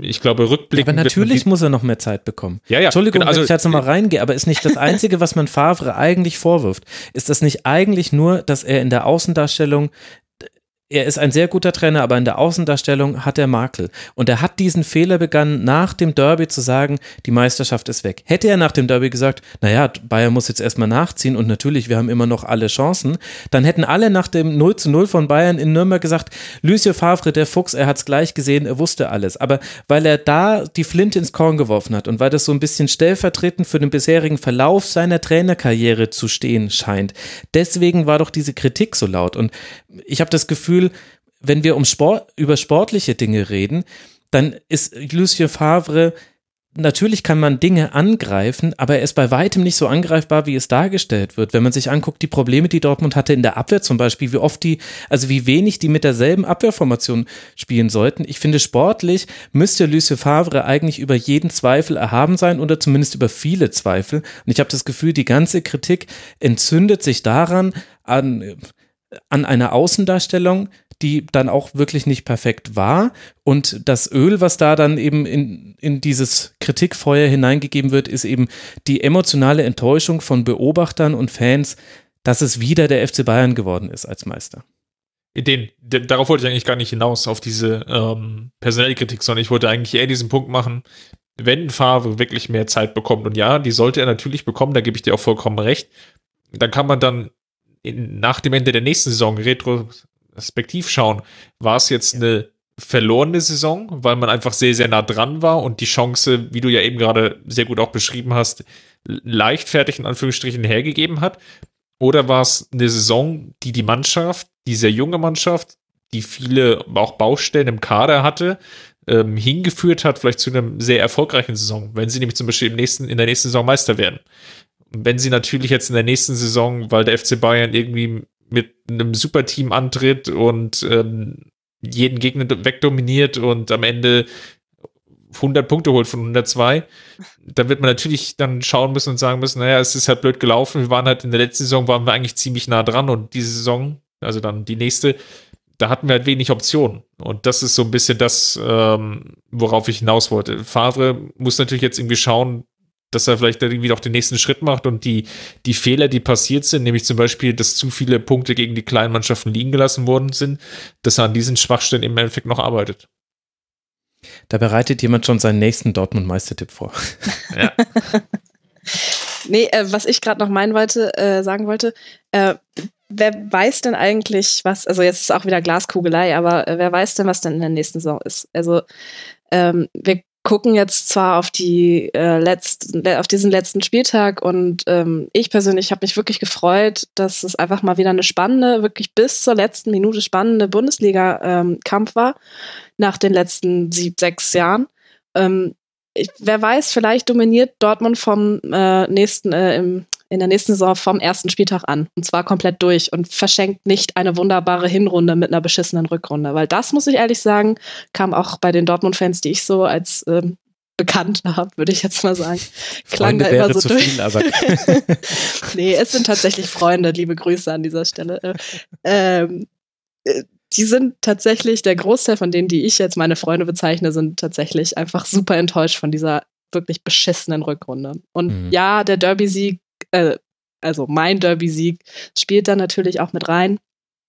Und ich glaube, das ist auch so ein bisschen der Punkt, an dem Lucien Favre, äh, was ihr ja auch schon gesagt habt, bisschen das, das Kloppogen fehlt. Er ist einfach nicht so emotional wie ein Klo Jürgen Klopp. Und das ist auch das, was ich vor der Saison schon gesagt habe. Das mhm. könnte durchaus sein, dass das nicht funktioniert. Und ich finde es schön, dass zumindest ich in diesem Punkt ein bisschen recht hatte. Ja, gut. Ansonsten ähm, haben wir Dortmund sehr ambivalent eingeschätzt. Äh, Chris hatte sie als Meister getippt, du auf Platz 4, ich auf Platz 2, die Hörerinnen und Hörer auch auf 2. Bei Gladbach waren wir alle schlechter als jetzt das Endergebnis. Das rechnet vielleicht auch nochmal oder bildet auch nochmal ganz gut ab, wie die Leistung von Gladbach einzuschätzen ist im Vergleich zu dem, was die Hörerinnen und Hörer mit Platz 7, Chris auch mit Platz 7, Nele mit Platz 6 und ich mit Platz 8 sogar erwartet haben. Da ist dann ein Platz 5 danach deutlich besser. Womit wir mal vielleicht auf den äh, Drittplatzierten gucken können, nämlich Rasenballsport Leipzig. Die haben wir auch alle sämtlich schlechter eingeschätzt in unserem Tabellentipp vor der Saison, bezieht auch die Hörerinnen und Hörer mit ein. Was jetzt allerdings den Ausgang des Spiels in Bremen betrifft, dieses 1 zu 2, das war dann vielleicht, als man die Startausstellung gesehen hat, nicht mehr so überraschend, denn auch wenn Ralf Rangnick äh, standfest behauptet hat, es sei keine B-Mannschaft gewesen, die da angetreten sei in Bremen, dann muss man bei zehn rausrotierten Spielern aus der Startelf da dann doch ein kleines äh, Fragezeichen äh, dahinter setzen. Werder seinerseits musste auch auf Kruse und Gebre Selassie verzichten. Kruse, der unter der Woche noch angekündigt hatte, Werder dann verlassen zu wollen, aber man hat ja noch Claudio Pizarro. Vor dem Spiel wurde seine Vertragsverlängerung verkündet und er durfte dann natürlich an diesem Spieltag der schönen Geschichten auch den Schlusspunkt setzen mit einem 2 zu 1 zum Sieg für Bremen kurz vor Abpfiff der Partie. Chris, was bleibt von diesem Sieg? Außer dem Pizarro-Treffer oder ist es das einzige? ja, ich würde fast sagen, es bleibt wirklich nur noch der Pizarro-Treffer. Leipzig oder Rangnick hat bewusst jetzt nicht die Chance ergriffen, irgendwie sein Team nochmal einspielen zu lassen, sondern hat Belastungssteuerung betrieben, wie du ja schon angesprochen hast, zehn Personen raus, zehn neue Spieler rein. Da ist der Fokus einfach da jetzt Richtung DFB-Pokalfinale irgendwo verständlicherweise auch da. Ein bisschen, ich finde es ein bisschen überraschend, dass er so krass rotiert hat, weil die Spieler ja dann auch eine relativ lange Pause bekommen mhm. haben oder einige von ihnen sind ja schon dann zwei Wochen, die sie dann ohne in Anführungsstrichen Profifußball sind. Ich glaube, er wollte bei dem einen oder anderen nochmal schauen, wie ist jetzt so die Form. Vielleicht über Meccano mal an, an allererster Stelle zu nennen, der längere Zeit jetzt verletzt war, jetzt wieder fit geworden ist und wieder gucken, kann der schon eine Hilfe sein für das DFB-Pokalspiel oder ist das jetzt zu viel Risiko? Ich glaube, das waren so die, die Erkenntnisse. Bei Werder natürlich, ja, das, das 1-0 dann ähm, durch den Elfmeter, den Übermecano ja an äh, Osaka verursacht hatte, war dann aber auch mit dem Blick auf die anderen Ergebnisse, ohne jetzt den Rasenfunk schon zu spoilern, die anderen Partien, war dann doch schon relativ schnell klar, dass es dann nicht mehr reichen wird mhm. Ähm, für das europäische Geschäft. Von daher würde ich die ganze Partie dann vor allem auch in der zweiten Halbzeit so ein bisschen als äh, Sommerfußball abheften. Jetzt hat er schon zum zweiten Mal gesagt, es wird zum roten Faden dieses Spiels. Und ich möchte darauf hinweisen, ich habe mir das Jan Sommer Wortspiel bei Borussia Mönchengladbach unter körperlichen Schmerzen verkniffen, als du von Sommerfußball gesprochen hast. Es war nicht der weltbewegendste aller Kicks und auch ein Werder, das relativ offensiv lahm erschien, Nele, was ja erstaunlich ist. Selber nur sechs Schüsse, drei davon gingen aufs Tor die Laufleistung hat mich auch ein bisschen erschreckt, muss ich ehrlich sagen. Ähm, äh, Bremen hat zwar hatte eine 80er Passquote, ähm, selber also äh, Ballbesitz 49 Prozent, aber auch eine, äh, wie ich hat, äh, also ich hatte irgendwie ähm, rausgesucht, dass die Zweikampfquote gegen Leipzig jetzt bei 43 Prozent lag. Das äh, sind alles Daten, die Bremen eigentlich, das kann Bremen besser und das machen die normalerweise auch besser. Ähm, deswegen gehe ich da tatsächlich mit äh, Chris D'accord, dass das einfach ein Sommerfußballspiel war. Ähm, die äh, zusammengewürfelte RB-Mannschaft, tatsächlich äh, hat mich das ein bisschen enttäuscht. Also ja, ich kann es auch nachvollziehen, aber als ich muss ja, ich sehe ja auch Spiele vor allem aus Fansicht und wenn ich nach Bremen fahre und Fußball gucken möchte, will ich auch die Mannschaft spielen sehen. Also wisst ihr, was ich meine? Das ist so, ich zahle keine 60, 70 Euro für ein Ticket, um eine B-Mannschaft zu sehen, ganz ehrlich. Und ähm, Gut, das ist halt jetzt passiert. An, ja. An und für sich kann es ist, das ist super. Es ist schon wieder Sie hat ja trotzdem dafür so. ein, ein, ein okayes Spiel gemacht. Also da würde ich dann eher in Richtung Werder Bremen gucken, dass man es dann auch gegen diese Mannschaft, die so noch nie zusammengespielt hat und wahrscheinlich auch nie wieder zusammenspielen wird, es dennoch nicht geschafft hat, das mehr stimmt. offensiv zu kreieren. Und so ein bisschen war es ja auch ein Blick in die Zukunft von Rasenballsport Leipzig. Also Jean-Kevin Augustin und Matthäus Cunha vorne drin. Klar, wenn sollten Pausen und Werner in die nächste nächste Saison gehen, gut, dann wird es diese Kombination nicht mehr so häufiger geben. Aber dahinter Haidara, Bruma, das sind so ein bisschen die beiden, plus noch Tyler Adams, der nach der Verletzung zurückkam, wo man sagen kann, okay, also über das Mittelfeld von Leipzig, äh, da passiert die ganze Magie. Vorne wird sie dann nur noch veredelt in Tore, aber die Umschaltsituationen, die werden da kreiert und die müssen da in einer Aktion ausgeführt werden. Und da konnte man ein bisschen gucken, wie die sich da behaupten. Und auf den Außenbahnen, gut, Mykiele hat mir jetzt schon mal auf dem Flügel gesehen, das war erwartbar, durfte ja auch ein Tor machen. Saracchi fand ich mal ganz interessant, mal nicht äh, Klostermann oder Halstenberg auf den äh, Positionen zu sehen. Da würde ich dann aber am ehesten noch ein bisschen kritisch sein. Aber das im Mittelfeld war, war ja vielleicht auch so ein interessanter Blick in den Backkatalog von Rasenballsport Leipzig. Was haben sie denn eigentlich noch da so sitzen? Und wie behauptet sich so eine Mannschaft auswärts bei einer Mannschaft, die ja sehr, sehr offensiv stark ist, wo eigentlich mit viel Tempo und Einsatz gespielt wird? Deswegen also ich finde es fast interessanter, wie Werder in dieser Partie gespielt hat, als Leipzig. Von Werder war ich enttäuscht. Ja. Ja, man hat auch wieder gesehen, dass das Kruse als Verbindungsmotor zwischen Mittelfeld und Angriff hm. einfach auch eine herausgehobene Stellung hat. Und das hat man die Saison häufig gesehen, wenn Kruse gut funktioniert, wenn er gut eingebunden ist, dann sehen wir ein komplett anderes Werder Offensivspiel. Wenn Kruse aus dem Spiel herausgenommen ist oder eben gar nicht spielen kann wie in dieser Partie, dann, dann hakt es halt an ein oder anderen Stelle. Dafür kommt dann zu wenig Kreativität aus dem offensiven Mittelfeld heraus. Da bringt dann vielleicht auch ein Nui Shahin zu wenig ähm, Kreativmomente aus dem Mittelfeld heraus, also aus dem defensiveren Mittelfeld im, im Spielaufbau, um dann vielleicht auch Offensivspieler besser in Szene zu setzen. Auf der anderen Seite sehe ich natürlich auch, dass halt das äh, 4-2-2-2, was ja Leipzig gespielt hat, dann schon sehr ja, also ich will nicht sagen, so ein Kryptonit ist, aber das ist dann auch schwer zu bespielen. Das hm. ist mit äh, viel Pressing teilweise vorgetragen, mit viel Leidenschaft. Das ist dann auch nicht immer ganz einfach, dann auch, sagen wir mal, als Mittelfeldteam, und da steht ja Werder Bremen, ambitioniertes Mittelfeldteam, da, da würde ich jetzt nicht unbedingt immer erwarten, dass sie dann äh, so einen Gegner dann auch spielerisch auseinandernehmen. Ja, guter Punkt vielleicht. Ich meine, Werder hat sich auch an Leipzig orientiert, hat gegen den Ball ganz ähnlich gespielt wie Leipzig. Stein hat sich da dann zwischen die Innenverteidiger fallen lassen und auch im Aufbau von dort aus quasi versucht, die Strippen in die Hand zu nehmen. Aber dieser Verbindungsspieler Kruse, es wäre ja komisch, wenn er nicht äh, gefehlt hätte. Das hätte ja auch irgendwie nicht. Äh, Dann hätte man ja vielleicht alles richtig gemacht. Die neue Saison. Genau, und immerhin hat der Claudio Pizarro dieses schöne 2 zu 1 gemacht. Also wollen wir auch mal nicht alles schlecht machen. Es geht ja auch nicht immer in jedem Spiel um alles und äh, in der Partie war es ja auch sehr früh klar, dass da auch nichts mehr gehen würde für Werder.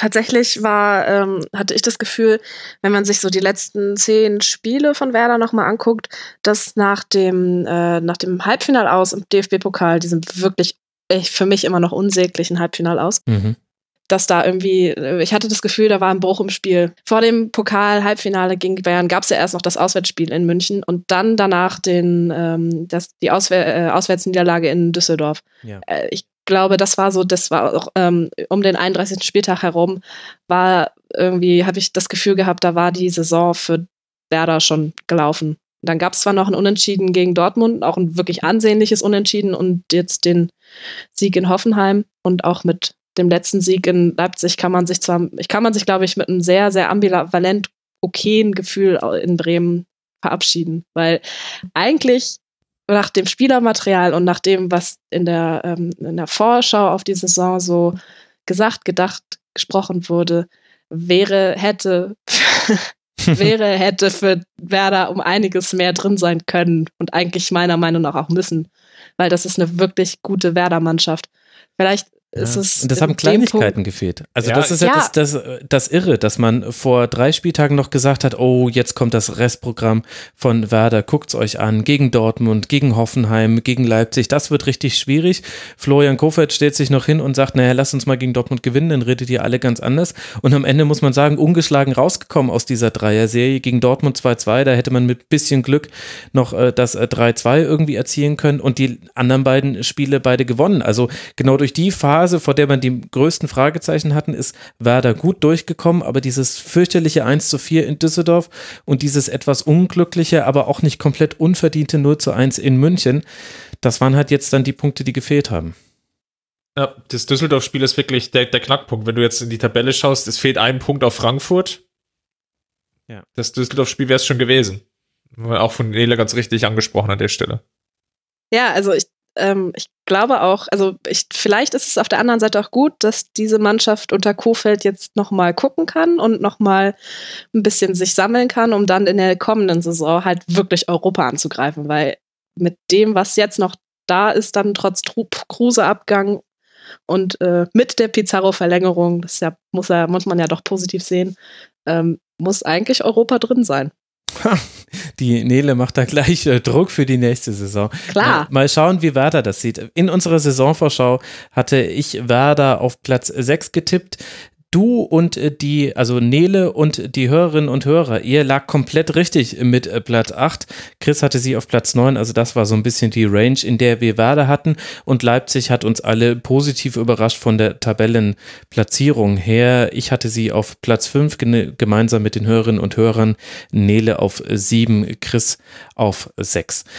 Also das ordnet ja auch so ein bisschen ein, wie wir vor der Saison gedacht haben und wie sich das jetzt dann bestätigt hat. Und Leipzig hat ja noch dieses DFB-Pokalfinale gegen den FC Bayern. Gehen wir weiter in der Tabelle und sprechen über den letzten Champions League-Teilnehmer der Bundesliga und der kommt aus Leverkusen. 2 zu 6, 2 zu 6 und 1 zu 5. Klingt wie ein Tennismatch kurz vor Matchball. Es sind aber die Ergebnisse der Hertha in den letzten drei Jahren am 34. Spieltag kaum zu glauben. 2 zu 6 gegen Leverkusen, 2 zu 6 gegen Rasenballsport Leipzig und jetzt 1 zu 5 gegen Leverkusen. Ich glaube, Hertha wird den Antrag bei der DFL stellen. Bitte 34. Spieltag nicht mehr zu Hause. Das tut zu sehr weh. Auch gegen Leverkusen jetzt eben diese deutliche Niederlage und Leverkusen seinerseits hat sich eben die Champions League gesichert und eine grandiose Rückrunde damit veredelt, dass man am letzten Spieltag zum ersten Mal auf dem vierten Tabellenplatz steht. Lukas Alayo trifft dreifach und natürlich machen die anderen beiden Treffer dann Kai Havertz und Julian Brandt. Wie könnte es dann auch anders sein, Nele? Warum ist es denn so schwierig, gegen dieses Leverkusen zu spielen? Warum hat es jetzt auch Hertha BSC zu spüren bekommen? Das ist eine richtig gute Frage. Also ähm, ich weiß gar nicht mehr, wie ich Leverkusen vor der Saison getippt hatte. Ich hatte, das weiß ich noch, weil ich mir den Rasenfunk nochmal angehört habe, schon von Kai Havertz ein bisschen geschwärmt auch. Und ähm, eigentlich auch von dem Trainer von Leverkusen. ich erinnere mich da dunkel. Also du hattest sie auf drei getippt tatsächlich. ja. Ähm, tatsächlich äh, bin ich äh, positiv überrascht über diesen Sprung auf Platz 4. Hm. Ich glaube auch, weil mir das im Tippspiel, also in diesem Tippding so ein bisschen den Arsch rettet. Ähm, nee, also die, ich finde tatsächlich, was bei Leverkusen über die gesamte Saison hinweg, ähm, aber auch an diesem letzten Spieltag äh, äh, sichtbar geworden sind, sind so, so Sachen wie die Laufleistung. Also die Leverkusener sind insgesamt äh, zehn Kilometer mehr gelaufen als ähm, Hertha BSC in diesem Spiel da sind viel mehr Pässe angekommen, als äh, die auch gespielt wurden. 89 Prozent Pass, 89-prozentige Passquote. Und mhm. dieses, ähm, da kommen, ich muss da jetzt nochmal vorgreifen. Ich habe tatsächlich äh, Kai Havertz auch in meiner Top 11, weil ich von ihm einfach unfassbar begeistert bin und äh, war und bin.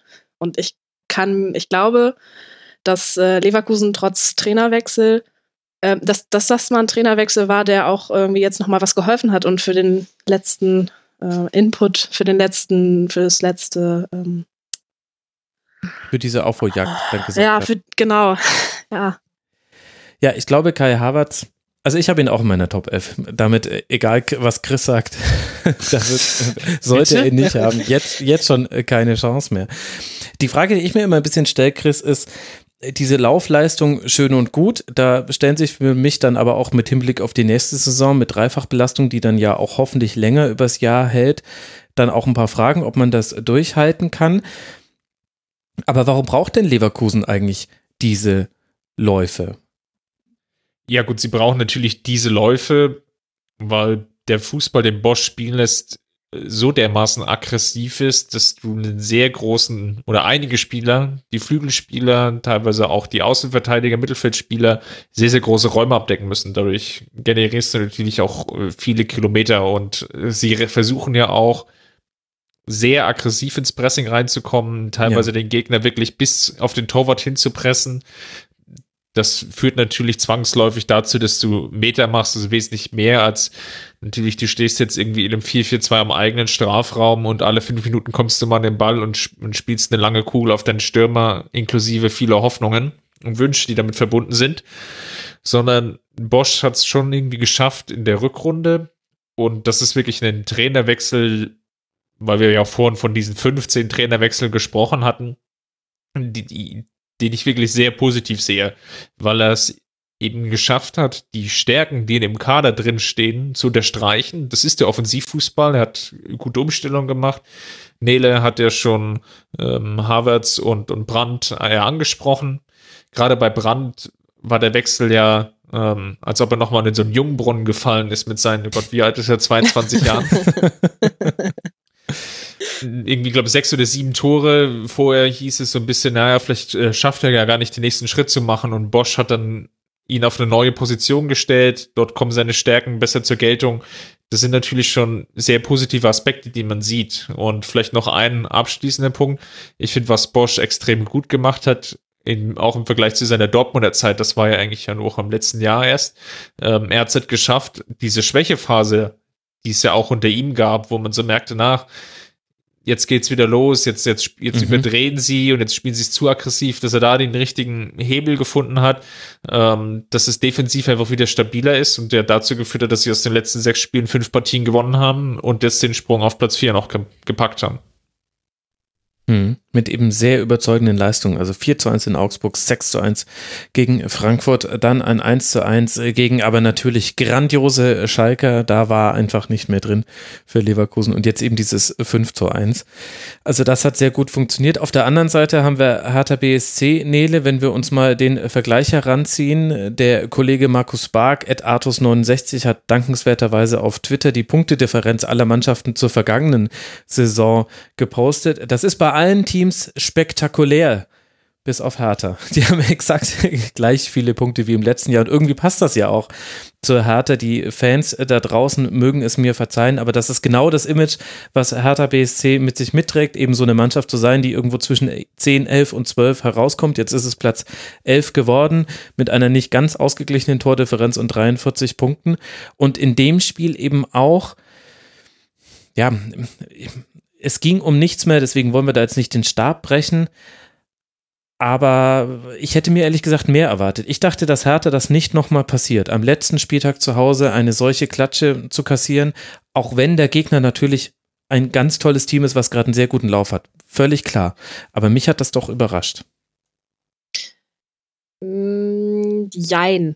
Wenn du den kompletten Frühling hinweg, äh, so von März bis ja, von März bis April nur verlierst, nur unentschieden spielst, dann, so wie die Hertha jetzt nochmal hm. zwei gute, äh, zwei gute Spiele gegen Augsburg und äh, Stuttgart war's, ja. machst, ist, glaube ich, äh, dann einfach, wenn es um nichts, wenn es eh um nichts mehr geht, warum sollen wir denn überhaupt eigentlich noch antreten?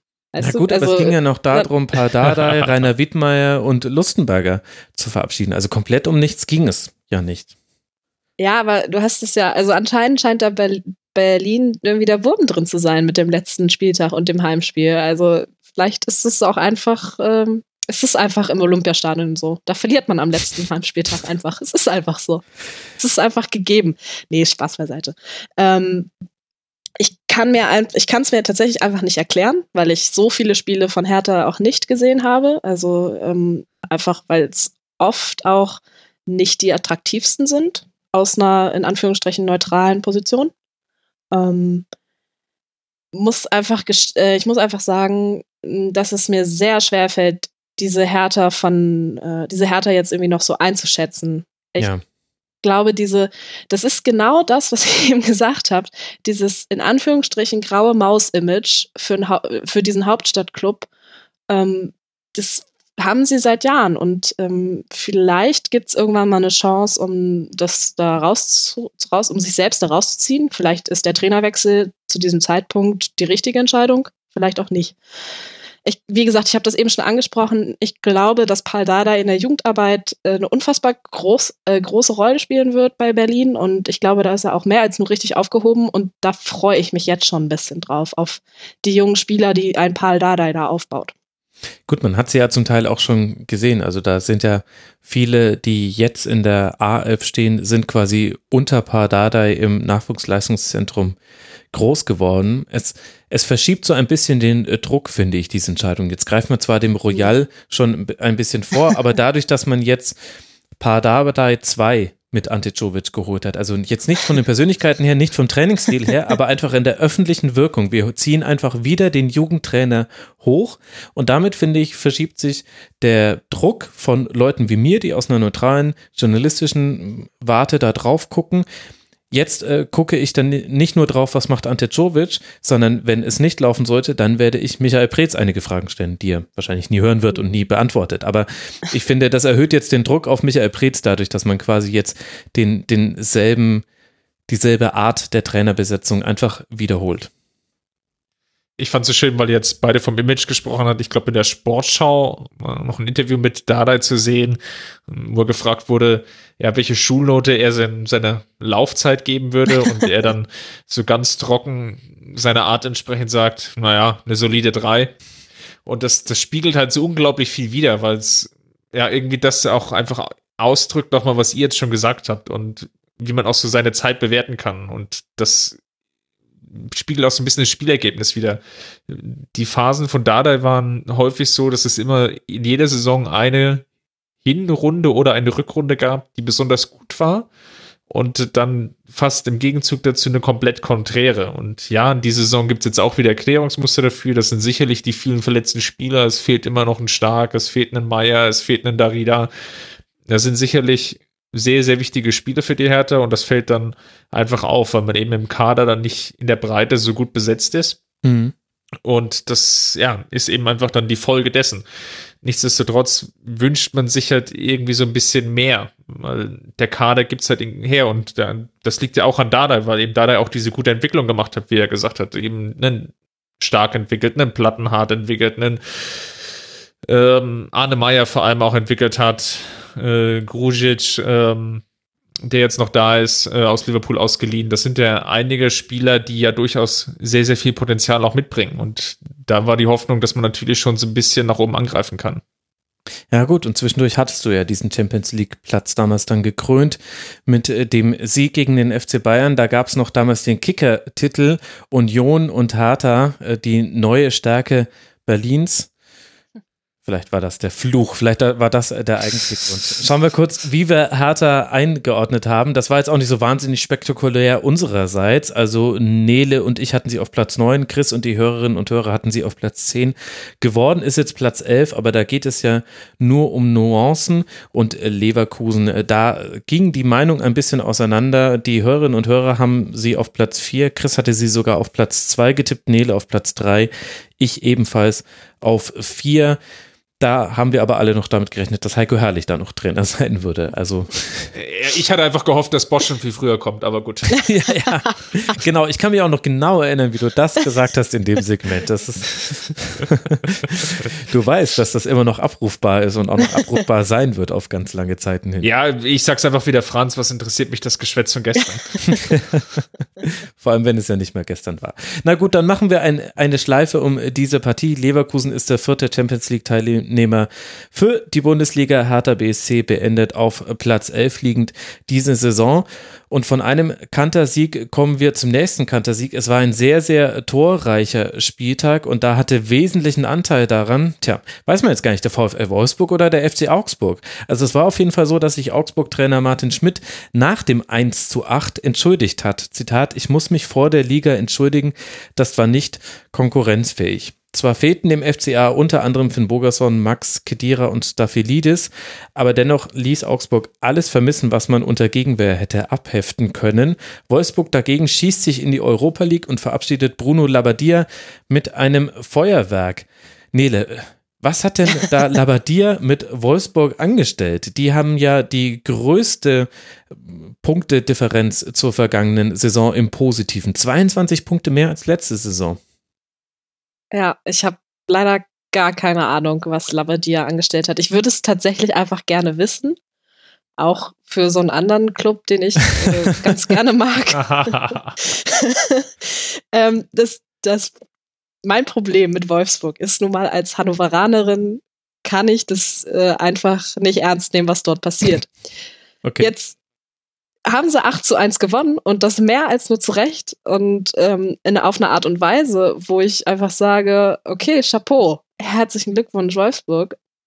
Den Schritt Labadia nach dieser vom Abstieg zum Europa League-Kandidaten, ähm, das ist krass. Das ist einfach, es ist äh, tatsächlich nicht anders in Worte zu fassen. Da waren in diesem Jahr bei Wolfsburg Spiele dabei, das war zwischen Genie und Wahnsinn. Da war da tatsächlich auch einfach alles dabei.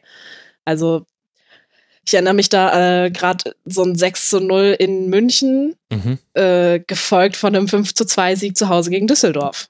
Ja, äh, in der Rückrunde. Also, das, das ist, also ich, ich kann es mir äh, wirklich, ich kann es mir echt nicht erklären. Und ich würde es, ich würde es wirklich gerne können. Chris? Naja, es ist schwierig zu erklären. Ich glaube, was Labadia in der Rückrunde so ein bisschen anders gemacht hat, ist, dass er schon dann sehr, sehr stabil an diesem 4-3-3 festgehalten hat. Mhm. Das war ja in der Hinrunde noch anders. Da hat er ja so ein bisschen die Formation noch eher durchgewechselt. Das war jetzt ähm, eher nicht mehr der Fall. Punktetechnisch hat das aber gar nicht so den großen Unterschied gemacht. Ich hatte dann irgendwie auch mal nachgeguckt, weil so gefühlt war Wolfsburg so diese, wie Nele ja auch gerade schon angesprochen hatte, so diese Fahrstuhlmannschaft, diese unbekannte Blackbox innerhalb dieser Liga.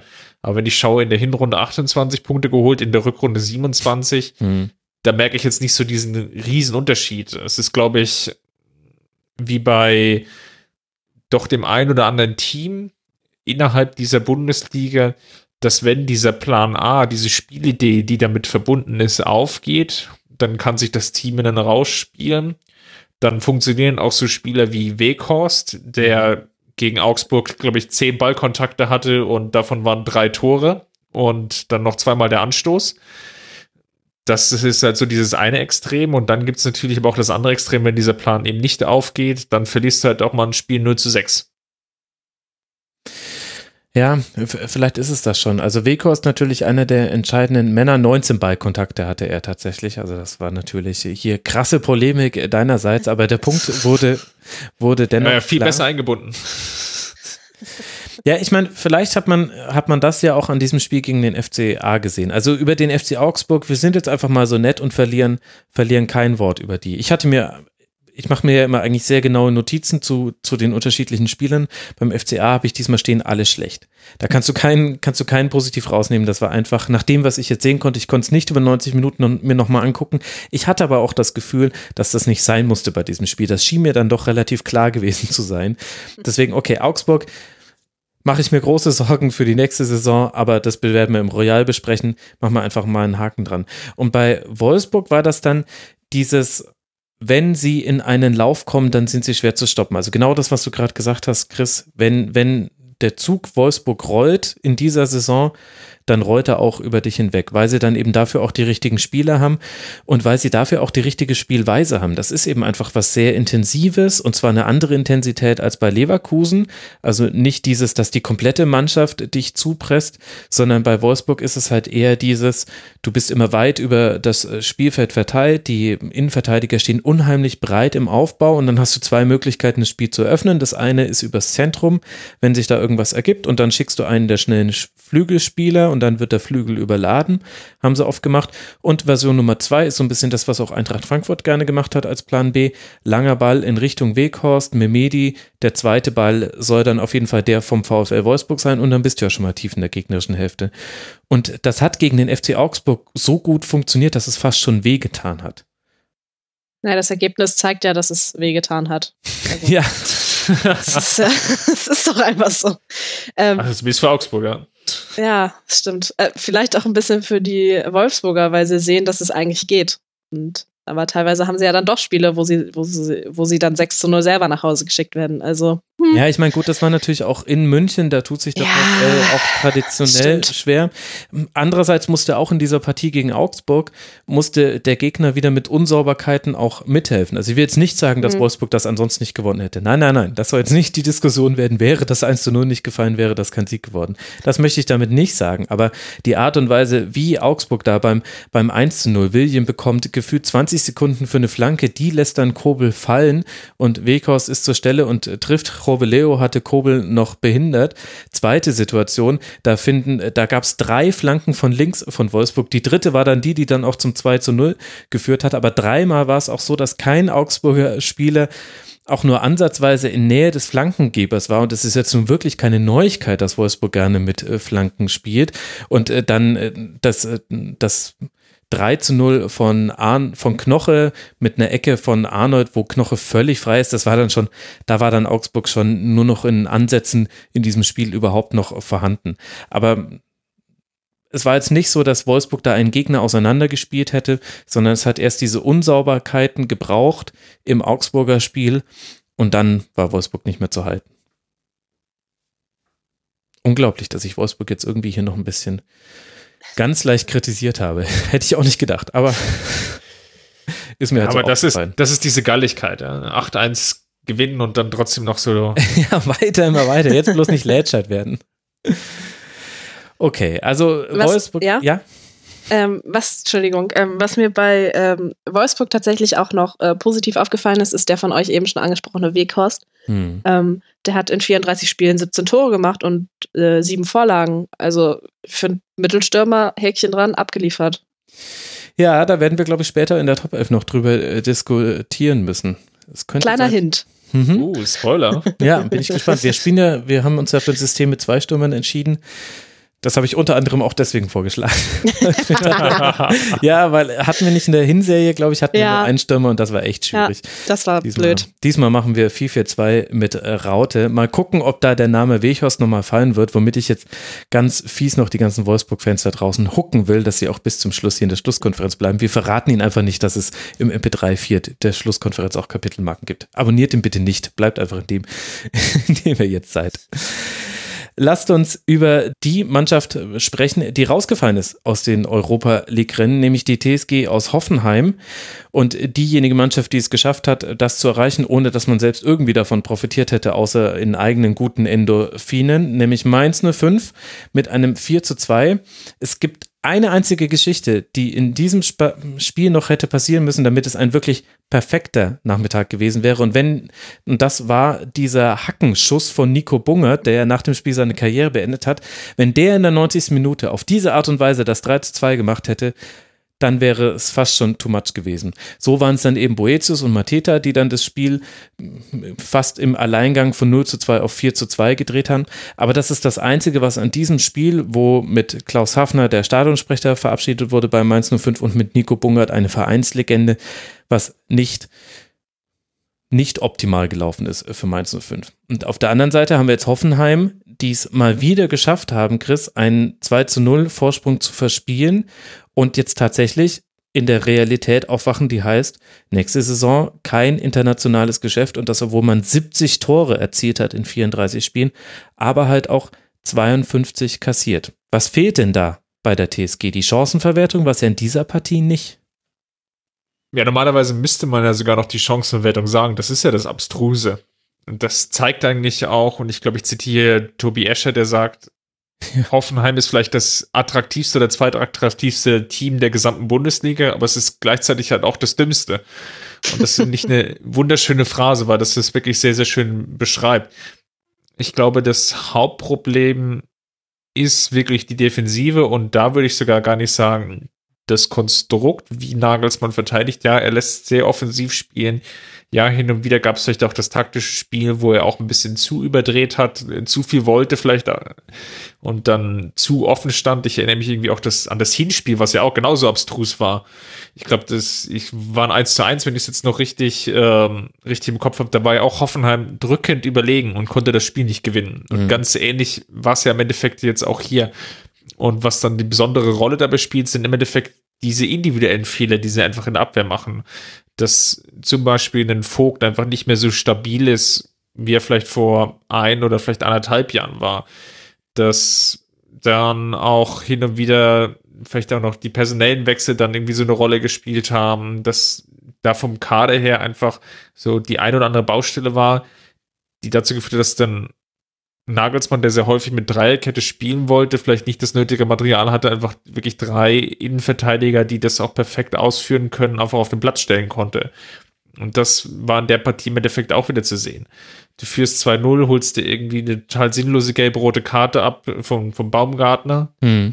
und dann bricht im Endeffekt das ganze Kartenhaus halt in sich zusammen, weil vielleicht dann auch Nagelsmann noch zu unerfahren ist, dann einfach zu sagen in der Halbzeitpause, wir spielen jetzt und parken jetzt hier den Bus, sondern ich hatte eher das Gefühl, dass Hoffenheim ja noch, noch weiterspielen wollte und ähm, irgendwie noch auf das 3-0 gehen wollte. Und das war das, was ich dann vielleicht von dem taktischen Aspekt nicht verstanden habe. Also es sind wirklich diese zwei Komponenten. Einerseits diese ähm, Aussetzer wie beim 4 zu 2 von, von Mateta, hm. vielleicht auch noch den Elfmeter plus die gelb-rote Karte. Es sind aber andererseits natürlich dann auch taktische Aspekte, ähm, wo es hin und wieder dann auch so ein bisschen hakt bei Nagelsmann. Und auf der anderen Seite Nele ja auch einfach ein Mainz 05, was, obwohl es eben nicht mehr um mehr ging, als jetzt nur dieses Spiel zu gewinnen, alles nach vorne geworfen hat, auch beim Stand von 0 zu 2 nicht gesagt hat, naja gut, meinetwegen, ist ja, ist ja egal, sondern im Grunde so, wie man es jetzt über weite Teile der Rückrunde unter Sandro Schwarz äh, gesehen hat, einfach am Spiel sich beteiligen möchte und dann eben auch mit einem Boetius, der da kaum zu fassen war für Hoffenheim, mit einem sehr, sehr guten Mateta, der einfach sehr, sehr viele Abschlüsse sich genommen hat, auch sehr, sehr viel kreiert hat. Also ich muss ehrlich sagen, ich bin in dieser Saison noch ein bisschen mehr Fan vom FSV Mainz 05 geworden. auch, weil, wen du vergessen hast bei deiner Aufzählung der Abschiede, René Adler. Ähm, ja, richtig, stimmt. Mhm. Eine große Rolle gespielt, also tatsächlich noch eine große Rolle gespielt hat, der leider wirklich jetzt verletzungsbedingt aufhört. Was ich echt wirklich schade finde, weil René Adler ist einer meiner absoluten Lieblingstorhüter und das auch schon seit 2010, äh, 2009 schon. Ähm, äh, Mainz macht mir einfach Spaß in der Art und Weise, wie sie Fußball spielen. Das habe ich vor der Saison ähm, so ein bisschen ähm, kritisch gesehen, äh, weil viele junge Spieler aus Frankreich ähm, und viel, wo man nicht so wirklich, was man wirklich nicht einschätzen konnte. Jetzt muss ich ehrlich sagen, ähm, Sandro Schwarz hat das unfassbar gut gemacht und äh, mit 43 ähm, Punkten solide die Klasse gehalten, kann, muss man halt einfach mal sagen. Absolut Im Gegensatz, mhm. also wirklich, auch was man, was, was man nicht unbedingt vor der Saison hätte so sagen können. Also, das hat mich sehr beeindruckt. Ähm, was sich bei Mainz wirklich, ähm, also das muss man, muss man wirklich auch, das müssen eigentlich alle Frankfurter, auch wenn es da so eine kleine Rivalität gibt, muss man ja schon sagen, eigentlich äh, müssten alle Frankfurter eine Kiste Appleboy nach Mainz schicken, weil nur durch diesen, durch diesen eigenen, durch diesen Kampfgeist ähm, sind die Frankfurter wieder in der Euroleague-Quali. Und das muss man Mainz sehr hoch anrechnen, dass sie dort nicht aufgehört haben zu spielen, obwohl es schon 0 zu 2 stand. Und das hat die Mainzer durch diese, also ich glaube, das hat sich in dieser kompletten Saison so durchgespielt, dass Mainz eben ein Team ist, was irgendwie so in der Mitte mitschwimmt, aber auch Ausrufezeichen setzt. Und davon nicht wenige. Also ich, ähm, ja. also ich hatte eben noch mal nach den, nach den letzten zehn Spielen geguckt. Da waren ähm, von Mainz, da waren Niederlagen, äh, da war auch ein 6 zu 0 gegen die Bayern dabei. Am 28. Spieltag in München. Bayern haben ganz schön oft 6 zu 0 gewonnen, habe ich das Gefühl in dieser Saison. ja. Wir sagen doch, Kovac muss weg, haben wir doch schon an Ja, Kovac muss weg, genau. da waren aber auch, ähm, wo man eigentlich den Frankfurtern das Europa League-Geschäft hätte fast verhagelt hat, das 0 zu 2 der äh, Heim äh, Auswärtssieg in Frankfurt dabei. Also Meins irgendwie sehr ambivalent. Ich bin sehr, sehr großer Fan jetzt und äh, freue mich schon auf das, was jetzt noch kommt. Ja, Mainz hat halt diese interessante Statik im Spiel, sowohl von der Art der Spieler her, also du hast eben ganz junges Talent mit Kunde, mit Boetius, mit Nia KT, du hast aber auch erfahrenere Leute, also in dem Spiel war es jetzt Nico Bungert, weil Hack äh, verletzt, äh, Bell hat zum Teil noch eine Rolle spielen dürfen in dieser Saison, Brosinski, dann äh, ganz wichtig, auf dem Flügel Chebermin würde ich jetzt auch schon zu den Erfahrenen dann mit dazuzählen, auch wenn das vom Alter her noch gar nicht unbedingt ist. Und Danny Latzer natürlich. Und dann aber auch von der Spielweise her. Also, dass du eben immer diesen Gang nach vorne hast. Mainz 05 sucht sein Heil immer in der Offensive, liegt auch deshalb ist die Defensive manchmal entblößt, aber es passt besser zu dem, was Mainz 05 immer dargestellt hat in der Bundesliga, als eben die Rückrunde in der letzten Saison, wo man dann irgendwann nur noch langen Hafer gespielt hat, weil man die Fehler im Spielaufbau vermeiden wollte. Diese Saison wieder viel mutiger und dieses Mittelfeld mit der Raute, und das ist mir jetzt auch gar nicht so, meine ich jetzt auch gar nicht so taktisch, aber von der Art und Weise her, wie Mainz 05 sein Mittelfeldspiel aufzieht, das ist der Schlüssel gewesen in dieser Saison. Das, das hatte physische Präsenz, das hatte Tempo, also hat man auch in der Partie gesehen, Kunde erobert sich den Ball und zack, ein Wimpernschlag später ist er am gegnerischen Strafraum und legt, ich glaube, auf Uja und dann ähm, entsteht eine gefährliche Situation heraus. Und das können alle in diesem Mittelfeld. Also egal, ob dann Boetius, der dich auf einem Bierdeckel ausdribbeln kann und dann noch den schönen Steckpass spielt, der hat sich, also der hat eine ganz tolle Rückrunde gespielt. Gibbermin, der auch diese Physis drin hat und Gibbermin ist auch derjenige von denen, der noch am ehesten die langen Bälle schicken kann. Also ein, ein ganz tolles Mittelfeld noch ergänzt dann um, um Aaron und äh, Brosinski oder wer auch immer dann auf den Flügeln gespielt hat. Donati durfte ja auch noch ein paar Partien machen, die, die ja auch äh, relativ häufig früh rausrücken und deswegen das Mittelfeld noch an der Stelle verstärken und anspielbar sind. Das war der Schlüssel und das ist interessant, dass man das bei mehreren Mannschaften in dieser Saison sieht werde ich dann im Rasenfunk Royal Taktiksegment mit Tobi Escher noch drüber sprechen. Meiner Meinung nach haben manche Mannschaften das hinbekommen, was Pep Guardiola immer sagt, nämlich dominiere das Mittelfeld und dann passiert hier relativ wenig auf lange Sicht hingesehen. Und das haben ein paar Mannschaften hingekriegt in dieser Saison und überraschenderweise gehört da auch Mainz 05 dazu. Max Ende.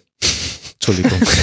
ja, weil die, wenn man mal so ein bisschen die Saison noch Revue passieren lässt, ohne jetzt da ins Detail reinzugehen, aber die Transfers haben halt auch funktioniert. Die haben im Endeffekt du hast ja alle die Spiele, die du jetzt gerade genannt hast, die Hälfte oder drei Viertel von dem sind ja erst neu zu Saison dazu gekommen.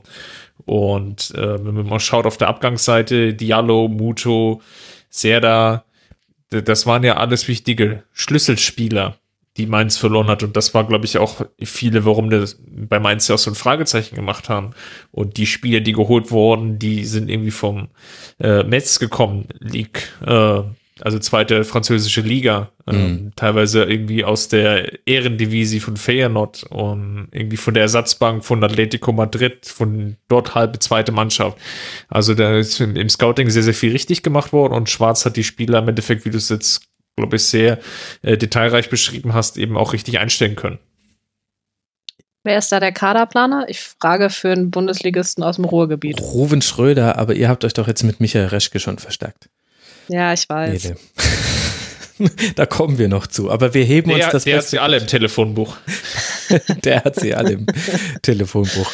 Ja, also Mainz 05, man hat vielleicht auch gemerkt, ich habe einen kleinen Crush auf äh, die, äh, die sportliche Entwicklung von Mainz 05, sind jetzt auf Tabellenplatz 12 rausgekommen. Das entspricht auch genau der Prognose von Lene und mir von vor der Saison. Chris hatte sie auf 14 und die Hörerinnen und Hörer, das fand ich damals schon interessant, hatten Mainz 05 noch auf Tabellenplatz 15. Das waren damals, ich weiß gerade gar nicht mehr, ich glaube, wir hatten rund 400 Tabellentipps von Hörerinnen und Hörern, die dann so eine Durchschnittstabelle ergeben haben. Das heißt, die breite Masse hat Mainz 05 wesentlich näher am Abstieg gesehen als wir und als es jetzt dann auch tatsächlich gekommen ist, das spricht ja auch nochmal dafür, was sich bei Mainz 05 verändert hat. Bei Hoffenheim ein bisschen ein anderes Bild. Ich hatte sie auf Tabellenplatz 7. Ich nenne mich immer zuerst, Entschuldigung, das ist nur, weil ich die linke Spalte bin und ich von links nach rechts gehe. Ich merke gerade, das wirkt total unhöflich. Ich muss jetzt immer von rechts anfangen. Also, die Hörerinnen und Hörer hatten sie auf 6, Chris hatte sie auf 5, genauso wie Nele. Ich dann auf 7. Es ist jetzt Tabellenplatz 9 geworden, weil man sogar noch dann von Werder Bremen kassiert wurde. Am Ende hat man es in einigen Spielen vergeben. Da war sicherlich auch dieses 1 zu 4 zu Hause gegen Wolfsburg nicht besonders förderlich. Von einer Mannschaft, die überraschend deutlich wenig mit dem Abstieg zu tun hat, kommen wir zu einer anderen Mannschaft, bei der das ganz ähnlich ist, und zwar zu Fortuna Düsseldorf, das gegen Hannover 96 den 13. Sieg dieser Saison eingefahren hat und damit mit 44 Punkten auf Platz 10 der Abschlusstabelle liegt. Einziger Wermutstropfen beim 2 zu 1 durch Tore von Hennings und Karaman. Kevin Stöger hat sich einen Kreuzbandriss zugezogen kurz vor Abpfiff. Aber ansonsten, Chris, würde ich sagen, gab es bei diesem 2 zu 1 wie an der gesamten Saison eigentlich nichts zu meckern. Ich wüsste, also ich wüsste nicht was. Mit dem geringen Etat, mit die Düsseldorf-Fans mögen mir das vielleicht auch verzeihen, mit dieser eigentlich ja nicht so richtig vorhandenen Aufstiegseuphorie, zumindest ist es bei mir nicht angekommen, wirkte das dann doch diesen Turnaround, ähm, den, den Funkel dann auch so nach dem achten, neunten, zehnten Spieltag, so dieser Dreh herum dann mit dem Team geschafft hat, sehr, sehr bemerkenswert. Und ähm, die sehr große Vertikalität, die drin ist in dem Spiel, mhm. ähm, dafür dann auch die richtigen Spieler geholt. Rahman, Karaman, Lukembacchio auf den, auf den Flügel, teilweise auch auf den Stürmenpositionen eingesetzt, ähm, dann immer wieder ähm, deren Schnelligkeit ins Spiel gebracht, dann aber auch sich taktisch so hin weiterentwickelt, dass man ja zum Teil einfach auch zu Spiele, wo man jetzt dann auch der Favorit ist, dann auch gewinnen und dominieren kann. Das schon sehr beeindruckend. Ich bin sehr gespannt, wie Funkel ähm, dieses Team jetzt im Endeffekt ähm, um ihn herum weiterentwickeln kann. Nele, was hat dich für dich Fortuna Düsseldorf ausgezeichnet? Vielleicht auch jetzt in dieser Partie gegen Hannover 96, bei der es zwar sportlich um nichts mehr ging, aber dennoch hat Düsseldorf wieder so in so einer eigenen Art runtergespielt, fand ich. Ja, ich würde das vielleicht eher als Funkelart bezeichnen. Also ähm, die Art und Weise, wie er mit den Spielern umgeht, die er zur Verfügung hat und wie er da das Beste aus ihnen rausholt, äh, habe ich schon bei anderen Vereinen, wo er war, gesehen auch teilweise bei Frankfurt, als er dort war. Fällt mir jetzt gerade so ein. Ähm, tatsächlich äh, muss ich sagen, dass mir Hannover in diesem Spiel fast gefallen hat. Und das, das, ich will damit jetzt aber definitiv nicht die Leistung von Düsseldorf schmälern, weil die waren einfach, die waren besser und die waren, ähm, die waren sehr, sehr, sehr gut. Ähm, 96 tut mir im Herzen weh, ähm, hat einfach beschissene Saison gespielt. Vielleicht nicht von Anfang an, aber ähm, so in den, äh, gerade die jetzt, gerade jetzt ist heiß, so die letzte Phase, die letzte heiße Phase, wo es wirklich nochmal um alles geht, war der Abstieg eigentlich schon seit dem ich würde mal tatsächlich das 0 zu 1 gegen, zu Hause äh, gegen Schalke am 27. Spieltag, da wurde es schon einfach unfassbar eng und da kam auch irgendwie nichts mehr. Mhm. Also. Klar, also elf Punkte in der Hinrunde, zehn Punkte in der Rückrunde. Es reicht halt einfach nicht. Ja. Also, das ist, das ist nun mal so und damit ist der direkte Wiederabstieg auch vollkommen legitim. Ähm, was mir in Bezug auf Düsseldorf so ein bisschen, ähm, ich habe mir, ich hab mir eine Tabelle ausgedruckt und mir ein Sternchen neben Düsseldorf gemacht, weil mich das wirklich überrascht hat und ich das nicht gesehen habe.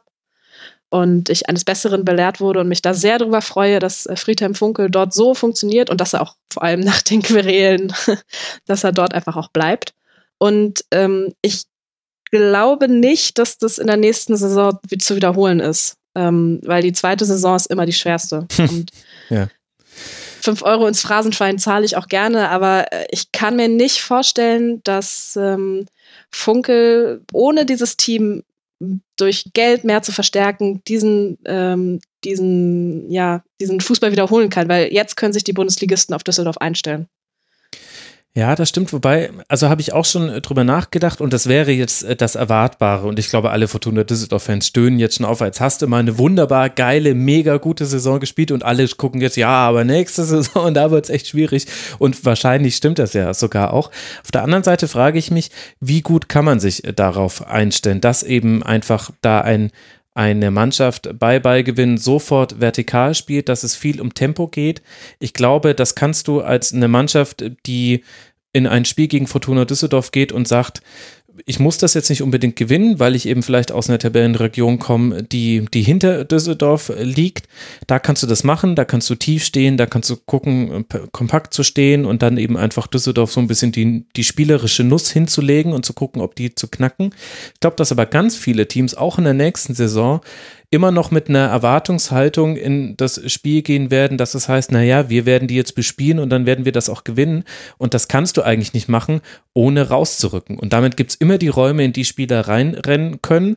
Und dann wird halt für Düsseldorf die große Aufgabe sein, das ist dann eine kadertechnische, vermutlich, weil man ja vermutlich nicht mit den gleichen Spielern in die nächste Saison geht, dass man dann einfach eben wieder dieses Tempo bekommt, was man jetzt hatte und was halt auch in dem Spiel, also ein Rahman hat da wieder ganz viel selbst äh, vorbereitet, selbst abgeschlossen, hat viele Dribblings wieder gewonnen. Karaman war auch in dem Spiel stark, Lüke Bacchio in der Partie jetzt nicht der herausragende Spieler, aber über die Saison hingesehen. Und Stöger und auch ein bisschen Botzek und mit Abstrichen noch die Flügelspieler Gießmann und Zimmermann waren halt diejenigen, die geliefert haben, also diejenigen, die die Pässe gespielt haben. Und diese Kombination, die ist ja schon reproduzierbar. Und dann ist es letztlich ein Tempo-Duell. Und ich weiß gar nicht, ob sich da alle alle Mannschaften so gut drauf einstellen können. Vielleicht gibt es so ein bisschen ein Nachrüsten der Innenverteidiger und Außenverteidiger im Punkto auf Tempo, aber da gibt es halt auch nicht die meisten. Also man hat schon, man hat schon Rekordmeister DFB-Pokalfinals verlieren sehen, weil die Innenverteidiger nicht schnell genug waren. Ich glaube, den entscheidenden Punkt hast du gerade gebracht, indem du gesagt hast, sie müssen jetzt da den Ersatz wiederfinden. Also, Luke Bacchio kam eben für 300.000 Euro Leihgebühr vor der Saison. Du wirst wieder darauf angewiesen sein, genau so einen Stil einfach zu machen. Irgendeinen Spieler zu finden, der dir die, die 100 Meter in 9,9 Sekunden rennt, mit Ball und ohne Ball, äh, dabei noch zwei Gegner austribbelt und dann einfach auch noch so kaltschnäuzig ist vor dem Tor, dass er eben dir in der Saison zehn Tore liefert und vielleicht noch fünf Vorlagen. Ähm, in, in dieses Niveau müssen sie im Endeffekt wiederfinden, um mhm. dann in der nächsten Saison die Klasse zu halten. Ich gebe dir ganz recht, das ist ein taktisches System, was auf das Funkel konsequent durchgezogen hat, was am Anfang auch nicht so hundertprozentig funktioniert in der Saison, was aber in der Partie eben wieder, ich will nicht sagen perfekt funktioniert, aber auch wieder sehr gut zu sehen war. Wie, wie eben schon von dir auch erwähnt, Rahman setzt sich auf der Außenbahn eben das eine Mal dann durch, auch wenn es halt vielleicht erst die zweite Halbzeit, Mitte der zweiten Halbzeit war. Ja. Ähm, ich kann dann einen Ball nach innen spielen und dort kommt dann der Stürmer zum Abschluss. Und denn das 2-0 ist ja auch sehr ähnlich gefallen, ähm, auch aus einer Flanke heraus. Das sind dann Muster, ja, die sind bekannt, aber die sind eben auch schwer zu verteidigen, dass du über 90 Minuten dann eben nicht, also fehlerfrei spielen musst gegen Düsseldorf, ähm, weil irgendwo wird es dir dann hin und wieder passieren, gerade vielleicht auch als Mannschaft, die vielleicht nicht ganz, ganz oben in der Tabelle steht, dass du dann irgendwo diesen einen Fehler drin hast und den kann halt Düsseldorf schamlos ausnutzen. Mhm. Und wenn wir jetzt über Spieler gesprochen hätten, mit denen man schnelle Angreifer ersetzen kann, wollte ich eigentlich schon Ilas Bebu rufen. Ilas Bebu, Ilas Bebu. Sechs gewonnene Dribblings, aber der Wechsel zur TSG. Also nicht zu, zu, haben für die Fortuna. Aber da hat man auf der anderen Seite mit Hannover 96 halt auch das äh, krasse Gegenbeispiel. Du hast jetzt gerade in den letzten Partien gesehen, was möglich äh, gewesen wäre oder hätte sein können, wenn man nicht so großes Verletzungspech gehabt hätte. Eben zum Beispiel mit einem Bebu, der jetzt jetzt wieder spielen konnte mit einem Edgar Pripp, der zurückgekommen ist. Und auf der anderen Seite siehst du jetzt, das alles hat keinerlei Wert. Mit 21 Punkten geht es in die zweite Liga. Es wurden jetzt schon neun Spieler verabschiedet von Hannover 96, noch einige andere sollen gehen. Also da zerbricht jetzt auch tatsächlich etwas. Also diese Qualität im Kader, die man jetzt ganz am Schluss noch gesehen hat, die schon da war, die wird kein Argument sein für die nächste Saison. Da muss man dann eben wieder nachliefern. Das finde ich, Nele zeigt auch ganz gut, wie, wie bitter so ein Verlauf äh, sein kann mit Aufstieg, direkter Wiederabstieg und gefühlt würde ich jetzt sagen, ohne dass man jetzt schon irgendwas über die nächste Zweitligasaison weiß, aber das wird jetzt eine größere Aufgabe als der Aufstieg in der letzten Saison. Ja, definitiv. Also das ist jetzt ein richtiges Brett, was 96 da vor der Brust hat. Ähm, du hast die neuen Spieler, die gehen, schon angesprochen. Ich habe immer noch das Spiel ähm, gegen Schalke im Kopf, was da 96 an Chancen hat auch liegen lassen. Hätte in, ähm, in einer anderen Situation wäre, ähm, wäre das ein völlig anderes Spiel gewesen. Hm. Aber da hatte Schalke unfassbares Glück ähm, und ist dann mit 0 zu 1 ähm, vom Platz gegangen. Und ich kann mir tatsächlich nicht vorstellen, dass 96 wieder so durchmarschiert, weil was an Qualität jetzt auch in der zweiten Liga so ist, das ist auch ein Brett. Also das soll es ja noch einen ähm, HSV geben, der den Aufstieg nicht geschafft hat. Stimmt. Können sie sich jetzt endlich wieder zusammentun, die HS, die, der kleine und der große HSV, ja. Ähm, also ich, ich wollte gerade noch einwerfen, immerhin hat Kiel dann noch die Chance, dann seine Rolle als das Beste im Norden zu verteidigen. Oh.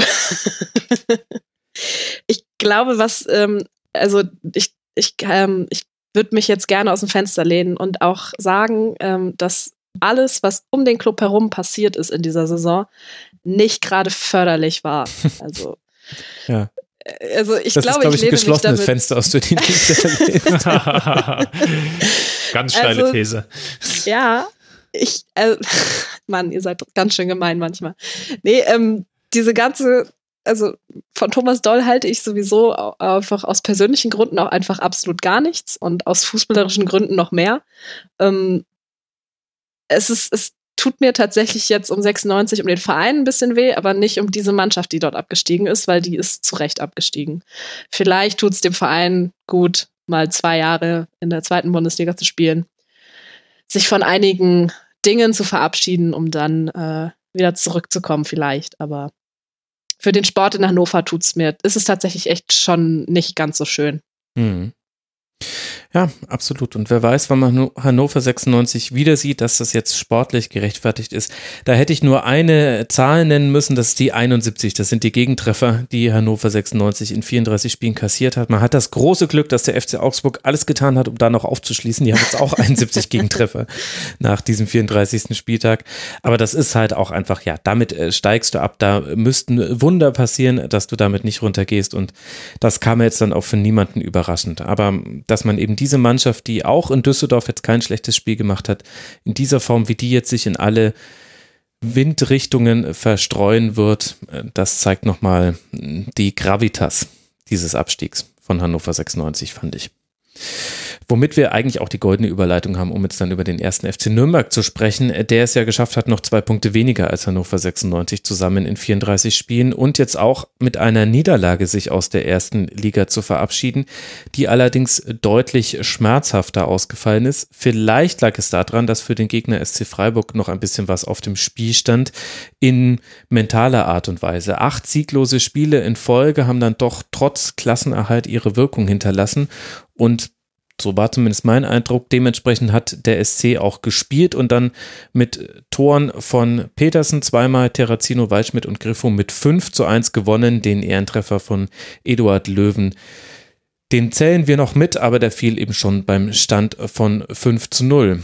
Bleibt die Frage, Chris, wenn wir den Hannover 96ern ein so schlechtes Wiederaufstiegszeugnis ausstellen aufgrund der Umstände, wie würde denn deine Beurteilung beim 1. FC Nürnberg ausfallen?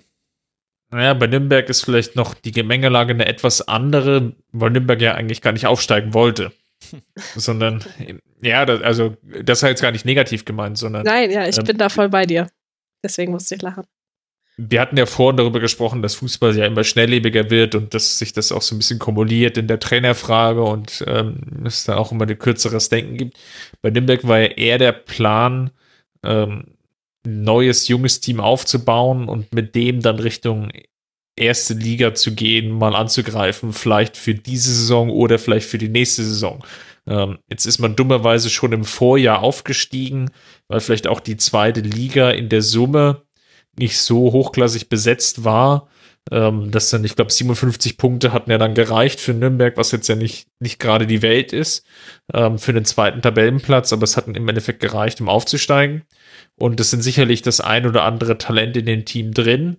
Ähm, man hat aber auch eben gesehen, ähm, dass die Kluft vielleicht zwischen erster und zweiter Liga einfach auch sehr, sehr groß ist und ähm, dass es da einfach an Erfahrung fehlt, ähm, dass es da vielleicht auch an einem nötigen Kapital fehlt, um dann die Schwachstellen, die im Kader waren, zum Beispiel die Außenposition, ähm, also die Flügelstürmer, vielleicht auch im Sturm, dann nochmal so nachzujustieren, ähm, dass es dann im Endeffekt reicht, um nur den Klassenhalt mitzuspielen. Hm. Sondern es war ja eigentlich schon die gesamte Saison relativ eigentlich klar, dass es wahrscheinlich nicht reichen wird für Nürnberg. Und ähm, das, das spiegelt im Endeffekt auch diese Partie wieder. Ich würde ja nicht mal sagen, dass Nürnberg so schlecht gespielt hatte. Ähm, es sind halt viele Einzelfehler, ähm, die dann dazu geführt hat, teilweise auch dann so ja abgefälschte Schüsse, ähm, die ins Tor gehen, ja. dann ähm, ja dann Petersen mit seinem Seitfallzieher den, den kassierst du halt auch irgendwie nicht jede Woche, außer wenn du halt irgendwie erste FC Nürnberg heißt. Ähm, da, das ist irgendwie so eine Gemengelage, die dann so zusammenfällt. Und das ist halt, ähm, macht es schwierig, jetzt so zu bewerten, wohin entwickelt sich dieses Team. Ähm, entscheidend wird natürlich sein, äh, wen können sie von den ganzen Akteuren halten, äh, die jetzt vielleicht die Erfahrung erste Liga schon gemacht haben und vielleicht auch schon zum Teil Erfahrung in der zweiten Liga gesammelt haben. Und wo können sie mit welchem Spielermaterial das noch so ein bisschen ausstaffieren, um dann halt äh, das Team wieder neu aufzubauen.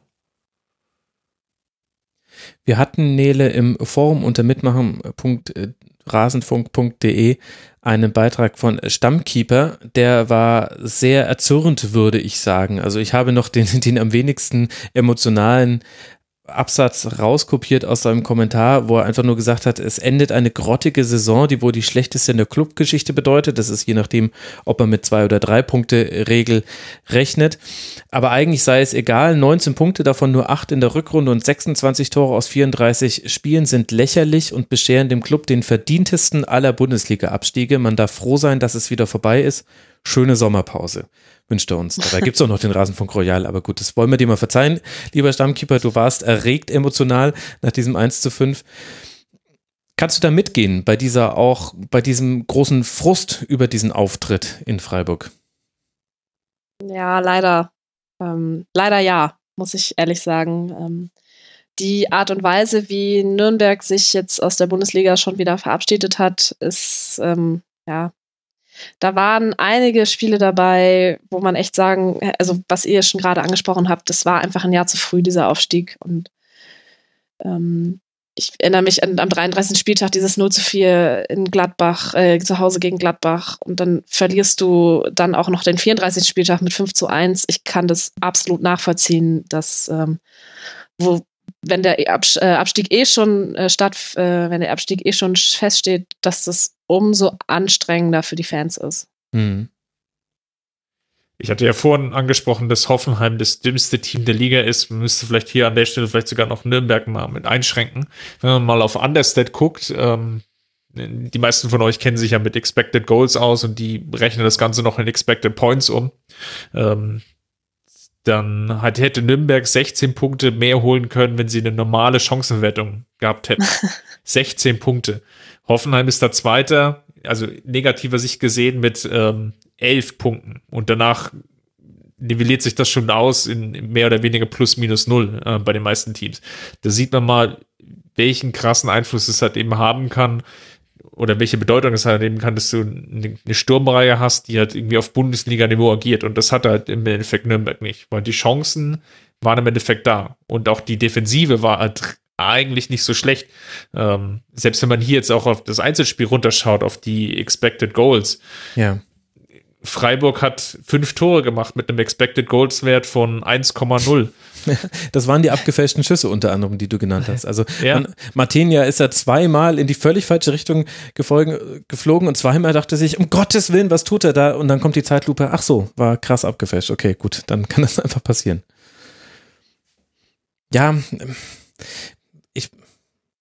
Ach, ich weiß nicht. Ja, gut, über den ersten FC Nürnberg, ich werde im Rasenfunk Royal da ja noch länger drüber sprechen mit meinem Gast. Es ist auch, glaube ich, eine Frage des Erwartungsmanagements und es hat, glaube ich, nicht nur mit der Qualität vorne drin zu tun in der letzten Sturmreihe, dass man jetzt nur 26 Tore erzielt hat. Da sprechen zwar die Expected Goals und die Expected Points dagegen. Ich finde aber auch, dass der erste FC Nürnberg man wusste nicht, wie man in diese Saison gehen soll, mit welcher Art von Fußball. Und dann hat man mit unter Kölner und dann unter Schommers zwei komplett verschiedene Arten und Weisen gesehen. Interessanterweise mit fast den gleichen Spielern, mit dem Unterschied, dass Kölner sehr viel rotiert hat, rotatiert und Schommers äh, darauf äh, sehr früh verzichtet hat, auch der Situation angemessen. Aber das waren eben also bei Kölner war das noch ein, ein höheres Anlaufen. Da gab es auch Phasen, in denen der SDFC Nürnberg sehr weit rausgerückt war. Unter Schommers hattest du dann eigentlich eher so den klassischeren Aufsteigerfußball gesehen. Und bei dem ist halt einfach der Weg zum gegnerischen Tor sehr, sehr weit. Und dann hast du zwar deine Chancen, aber du musst im Grunde an, an jeder einzelnen musst du fallen, als würdest du einen Brillanten veredeln wollen. Und wenn du die dann vergibst, dann ist das vielleicht auch eher so noch so eine selektive Wahrnehmung bei uns Beobachtern, weil sich halt dann die drei vergebenen Chancen mehr einprägen als die, als die acht vergebenen Halbchancen. Und bis auf das, da ist wieder das Schalke-Spiel so ein bisschen die Ausnahme. Das war so eins der wenigen Spiele in dieser Saison, wo der erste FC Nürnberg locker drei, vier Tore hätte machen müssen. Aber ansonsten gab es eigentlich ganz viele Spiele, in denen man ein, zwei Tore hätte machen können, aber nicht diese klare Überlegenheit hatte. Und ich finde, das ist dann eben klar, hat auch mit, den, mit, den, mit der Sturmreihe zu tun, aber lag auch an der Spielanlage des Clubs. Andererseits, wenn du als Aufsteiger sagen kannst, du kannst in jeder Partie ein bis zwei Tore machen, dann kannst du natürlich schon die Frage stellen, okay, warum ist dann so wenig bei rausgekommen? Ich habe mir gerade die äh, Auswärts- und Heimtabelle nochmal aufgerufen. Ähm, es sieht halt umso bitterer aus, wenn du kein einziges Auswärtsspiel gewinnst, so wie Nürnberg oder Hannover. Mhm. Das, ähm, wenn du nur dreimal, dreimal unentschieden auswärts spielst, reicht es halt nicht für den Klassenerhalt. Genau. Und dann hat man daheim auch nicht dominiert, also da ja auch nur drei Siege geholt, dann kommen eben am Ende 19 Punkte dabei raus. Aber stimmt, das ist noch ein ganz wesentlicher Punkt beim Club, dass man gerade auch auswärts sehr harmlos war. Und das sah am Anfang der Saison noch anders aus als dann in der Rückrunde. Und wo packen wir dann, Nele, das 5 zu 1 jetzt für den SC Freiburg hin? Also, dass es jetzt mental nochmal wichtig war und ein schöner Abschluss zu Hause und dann auch in dieser Deutlichkeit. Völlig klar, Waldschmidt und Petersen haben sich dann noch so ein Scheibenschießen dann geleistet. Wer würde erfolgreichster Torjäger mannschaftsintern werden in dieser Saison? Hat dann Petersen für sich entschieden. Aber am Ende steht eine Saison mit 46 Toren und 61 Gegentreffern und ein Christian Streich, bei dem ich den Eindruck hatte, auch in der Pressekonferenz nach dem Spiel, der war völlig durch mit der Welt, hat er im Grunde auch so gesagt, also ich musste es jetzt alles erstmal sacke lassen. Wo packen wir diese 5 zu 1 hin aus SC-Sicht? Ja, gute Frage. Äh, Ausrutscher? Ich, also, auch wenn es so negativ formuliert ist, aber Ausrutscher gegen den schon feststehenden Absteiger? Also ich bin mit Freiburg in dieser Saison ähm, nicht ganz so ganz so zufrieden. Ich glaube, die Freiburger auch nicht.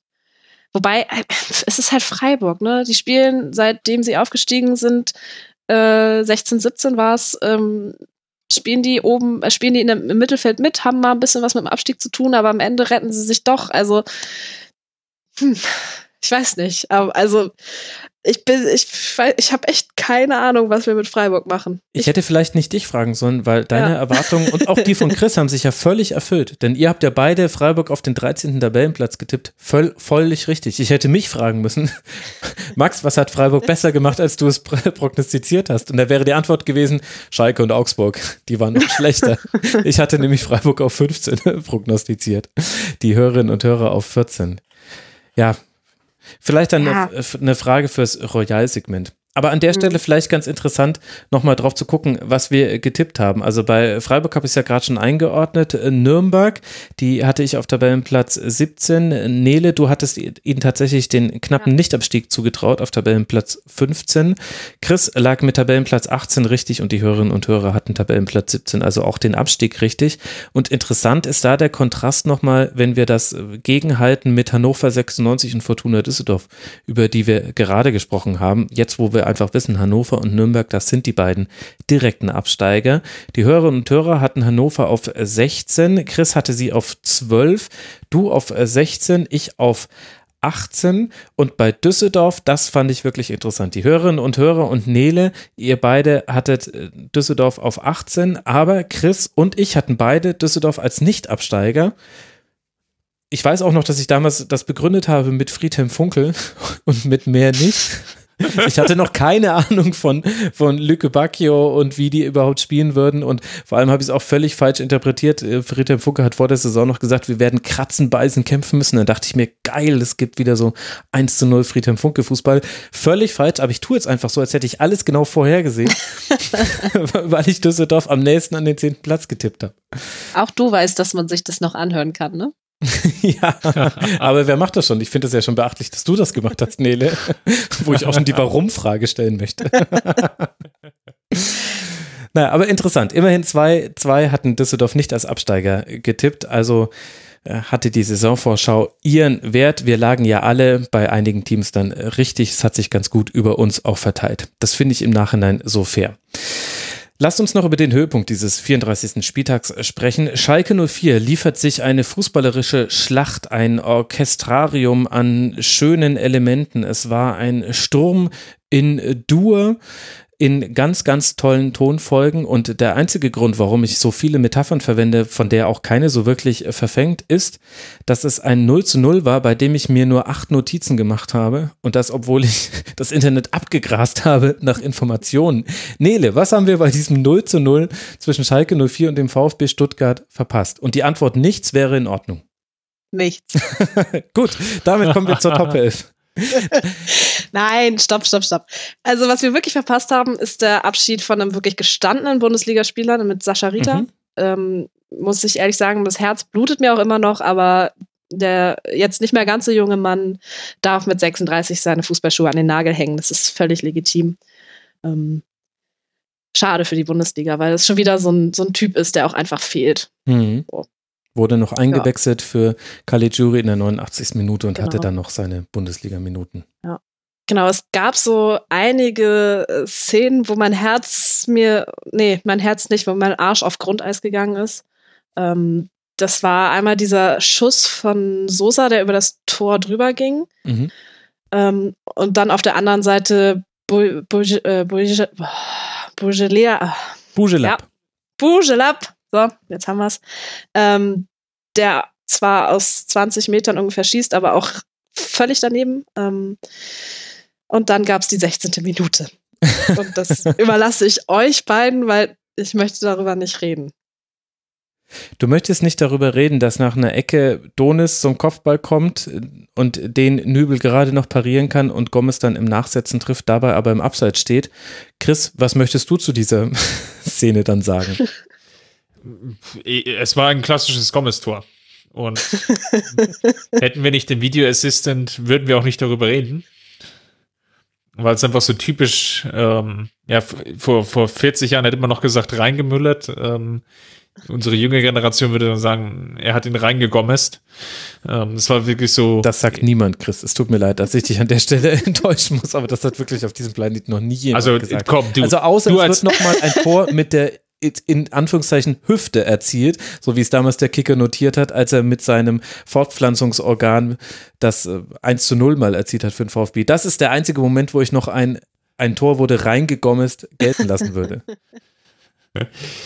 Ja, äh, worauf ich hinaus will, ist dieses Gewurschtel im Strafraum. Und äh, dass er da irgendwie es schafft, seinen Körper, und du hast ja eben gerade auch sein bestes Stück schon angesprochen, ähm, so in Szene setzen kann, dass es eben reicht, ähm, Tore zu erzielen. Und ähm, da hat er seine alte Klasse nochmal aufblitzen lassen, die ja Ende der vergangenen Hinrunde ähm, ja nochmal richtig hohe Wellen geschlagen hat und diese Saison ja eher nur selten zur Geltung gekommen sind. Mhm. Gut, und die auch in der Relegation ja den VfL Wolfsburg schon vor einigen bewahrt haben, was ja jetzt dann das nächste Spiel für den VfB ist. Den VfB muss man da auch insofern noch in Schutz nehmen, dass man einige gelb vorbelastete Spieler geschont hat in dieser Partie, bei der es ja um sportlich um nichts mehr ging, weil man eben nicht riskieren wollte, dann auf diejenigen im Relegationshinspiel gegen Union Berlin, wie wir jetzt wissen, verzichten zu müssen. Aber hm, wer weiß, vielleicht kommt da, vielleicht wird da nochmal die Relegation gegommest und dann geht man da irgendwie mit einem 1 zu 0 und einem 1 zu 1 raus. Aber Nele, jetzt aus deiner ja. Sicht, du hattest jetzt nochmal da 90 Minuten, irgendwie nach Spielzeit gab es ja auch, glaube ich, gar nicht den VfB im Blick. Was ist das für eine Mannschaft deiner Meinung nach? Also den VfB hatte ich tatsächlich nicht so krass im Blick. Ich habe mich eher darüber aufgeregt, was Schalke immer schon wieder so schalkig macht. Ähm, aber gerade, ähm, also die Stuttgarter haben sich irgendwie so noch bemüht bis zur 60. 60. Minute. Dann war irgendwie ein totaler Bruch im, Sti im Spiel. Und dann ging es gegen Ende noch mal so ein bisschen, äh, bisschen heiß her. Aber das, äh, wir haben die anderen beiden Spiele hatten wir ja schon als Sommerfußball bezeichnet. Ich würde das als oh Gott sei Dank ist die Saison jetzt vorbei, Fußball. Das war Winterfußball, das war tiefster Novemberfußball. naja, November wäre ja schön, weil dann hätte ja noch was funktionieren können, aber das war einfach nur, Gott sei Dank ist diese Saison wirklich jetzt Ende ja. und tschüss, Fußball.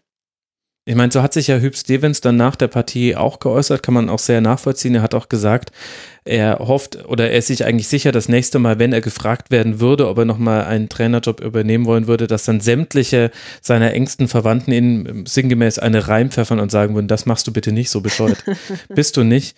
Jetzt haben wir aber ja auch, allein wenn wir über Bougelab sprechen, der zwar diese eine Chance auch sehr deutlich neben das Tor gesetzt hat, der hat aber ja schon auch jetzt in den letzten Partien immer mal wieder so kleinere Lichtpunkte gesetzt. Auch Rudi hatte ich ein bisschen stärker gesehen. Man hängt halt dann auch immer noch von Caligiuri auf dem rechten Flügel ab. Aber würdest du denn das zulassen, auch nach so einem 0 zu 0 noch so ein paar Lichtblicke bei Schalke 04 zu sehen, jetzt in den jüngsten Spielen? Mhm. Eher so mäh, würde ich jetzt mal sagen. Also für mich ist die Saison eigentlich seit der Rückrunde, äh, seit dem Beginn der Rückrunde schon im Eimer. Es gab noch einen geilen Derby-Sieg, der tat gut und ähm, der Kicker hatte das, glaube ich, geschrieben, der Derby-Sieg sei das Pflaster auf äh, eine, äh, sei, sei ein Pflaster für eine, für eine dämliche Saison, irgendwie sowas war das. Ähm.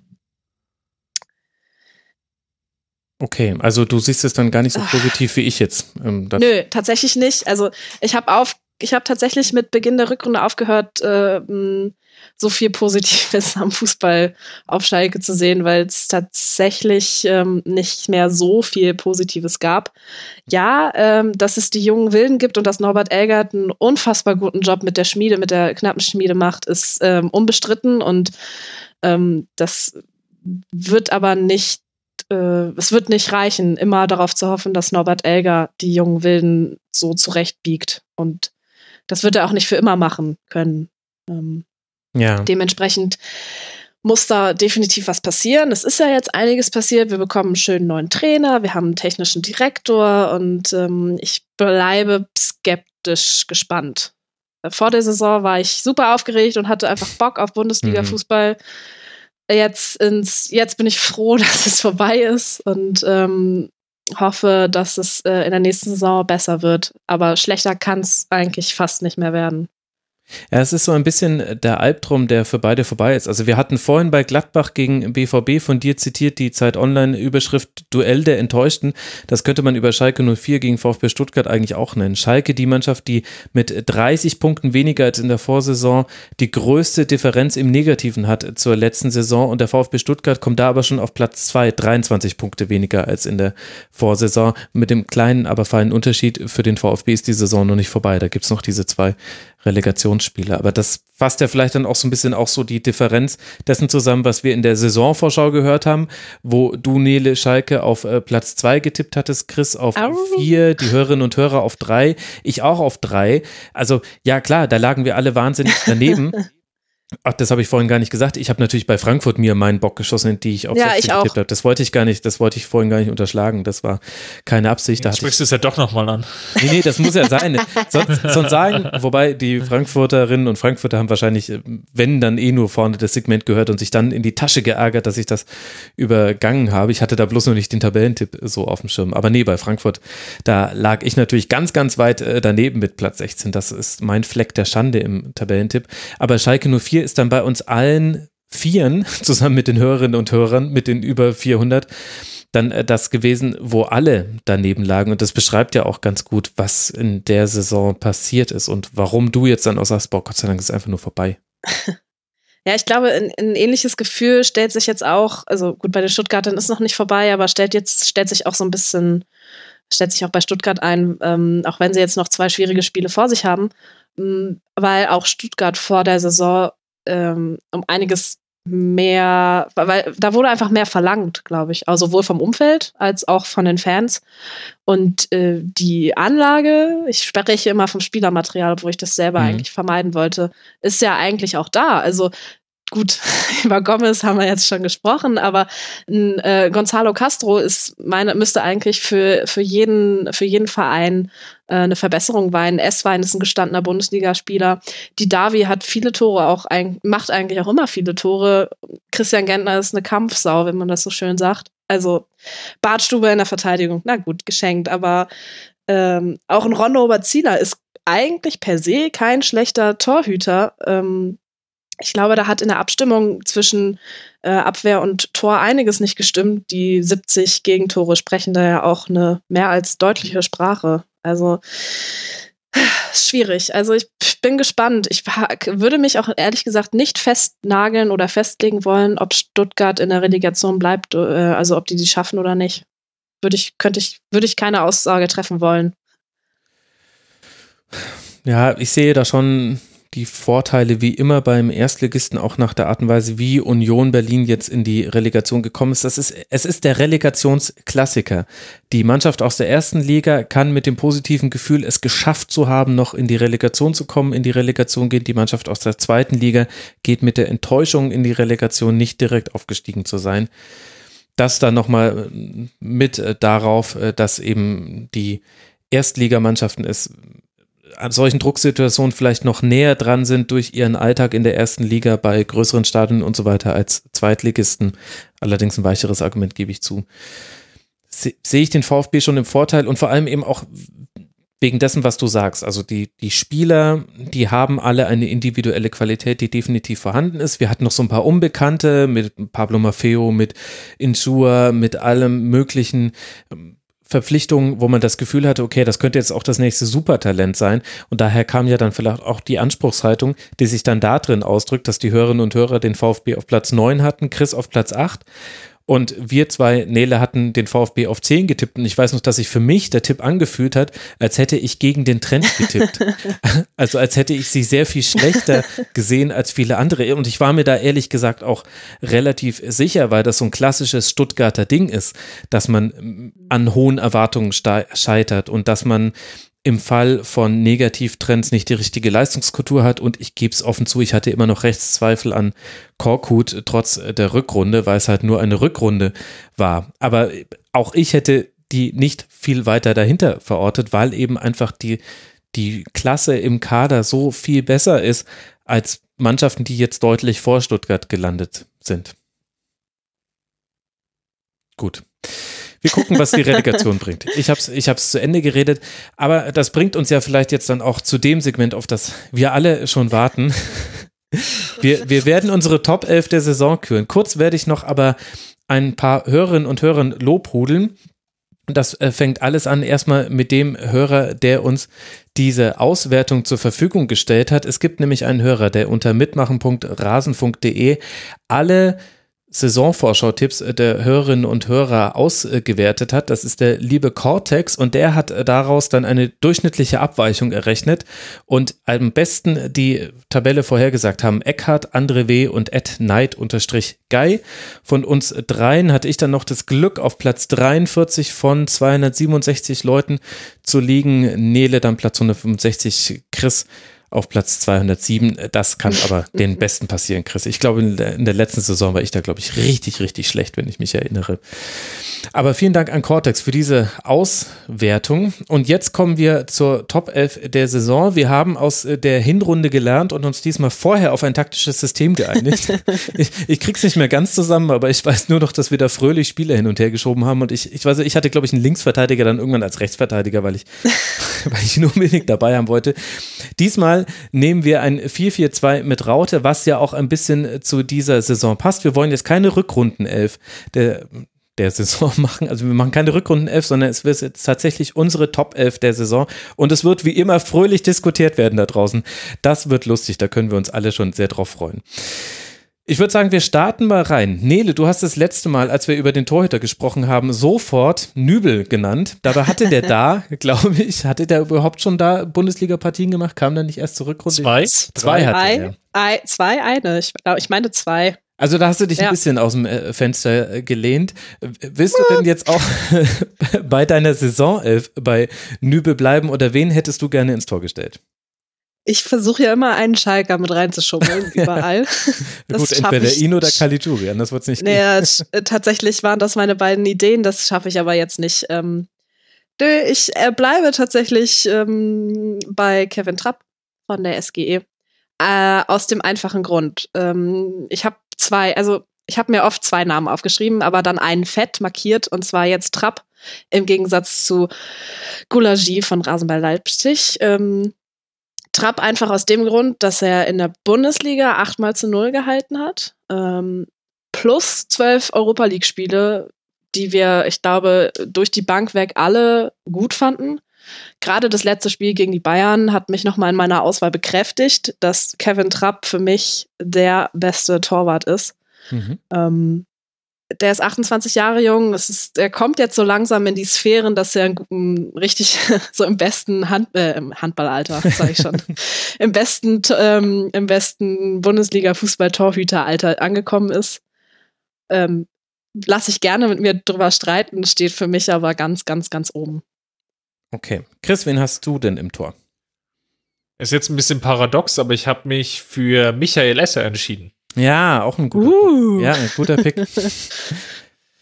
Äh, einer der mit den meisten Paraden und natürlich, wenn wir jetzt irgendwie über Hannover sprechen und der schlechtesten Defensive, dann muss man sicherlich hier auch einschränkend dazu sagen, dass es nicht an ihm gelegen hat, sondern ja, er stimmt. eigentlich wenige individuelle Fehler hatte über die komplette Saison hinweg. Ich erinnere mich, glaube ich, nur an die eine Partie gegen Düsseldorf, wo er wirklich mal Hannover Punkte gekostet hat und ansonsten hin konstante Leistung gezeigt, ähm, viele Bälle sicher gehalten, Chancen für die Gegner auch aus der Partie rausgenommen. Und was ein bisschen bei ihm geschätzt ist, er ist auch gar nicht so schlecht bei seinen Abschlägen und äh, beim reinen Spielaufbau. Also äh, es ist jetzt nicht nur so ein ganz stumpfes Rausgebolzen bei ihm, sondern man sieht da schon noch die ein oder andere Anlage. Das ist jetzt äh, tatsächlich schwierig. Also Michael Esser hatte 149 äh, Paraden, weiter, weiter Abstand vor allen, die da noch kommen. Oliver Baumann da mit 116, dann Jan Sommer mit 114 da kommt halt dieses Argument mit rein, ja, warum hat er so viele Paraden? Weil seine Vorderleute so schlecht sind und eben 71 Tore kassiert. Ich habe über Esser auch nachgedacht. Ich habe mir tatsächlich auch Peter Gulaschi aufgeschrieben, weil ich einfach fand, 16 Mal zu Null gespielt, Rasenballsport Leipzig in diesen 34 Spielen. Das ist ein unfassbarer Wert, wenn man sich das äh, vor Augen führt. Also fast hätten sie es geschafft, in jedem zweiten Spiel zu Null zu spielen.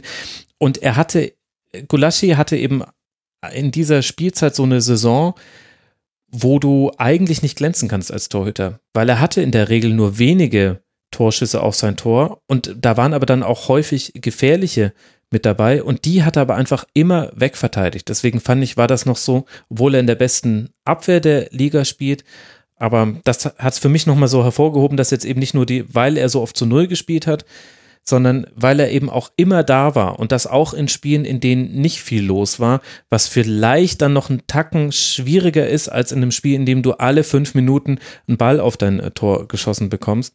Deswegen hatte ich jetzt Gulaschi gewählt und ich habe jetzt keine Ahnung, wen wir jetzt nehmen sollen, ehrlich gesagt. Also ich, mit Gulaschi kann man sich, glaube ich, schon anfreunden an der Stelle. War auch so auf meiner Liste ähm, so derjenige, der eigentlich dann ja, die natürliche Nachfolge wäre von Esser.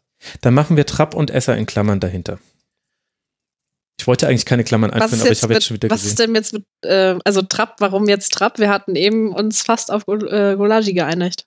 Achso, ich Dachte weil du noch so ein im Gefühl. Plädoyer für Trapp äh, gehalten hast. Ja, das ist halt auch mein, also ich muss mich ja auch ein bisschen jetzt noch bei den Frankfurt-Fans einschleimen. Ach so, okay, gut. Dann nehmen wir jetzt einfach Nein. Gulaschi und äh, machen keine, keine Klammer dazu.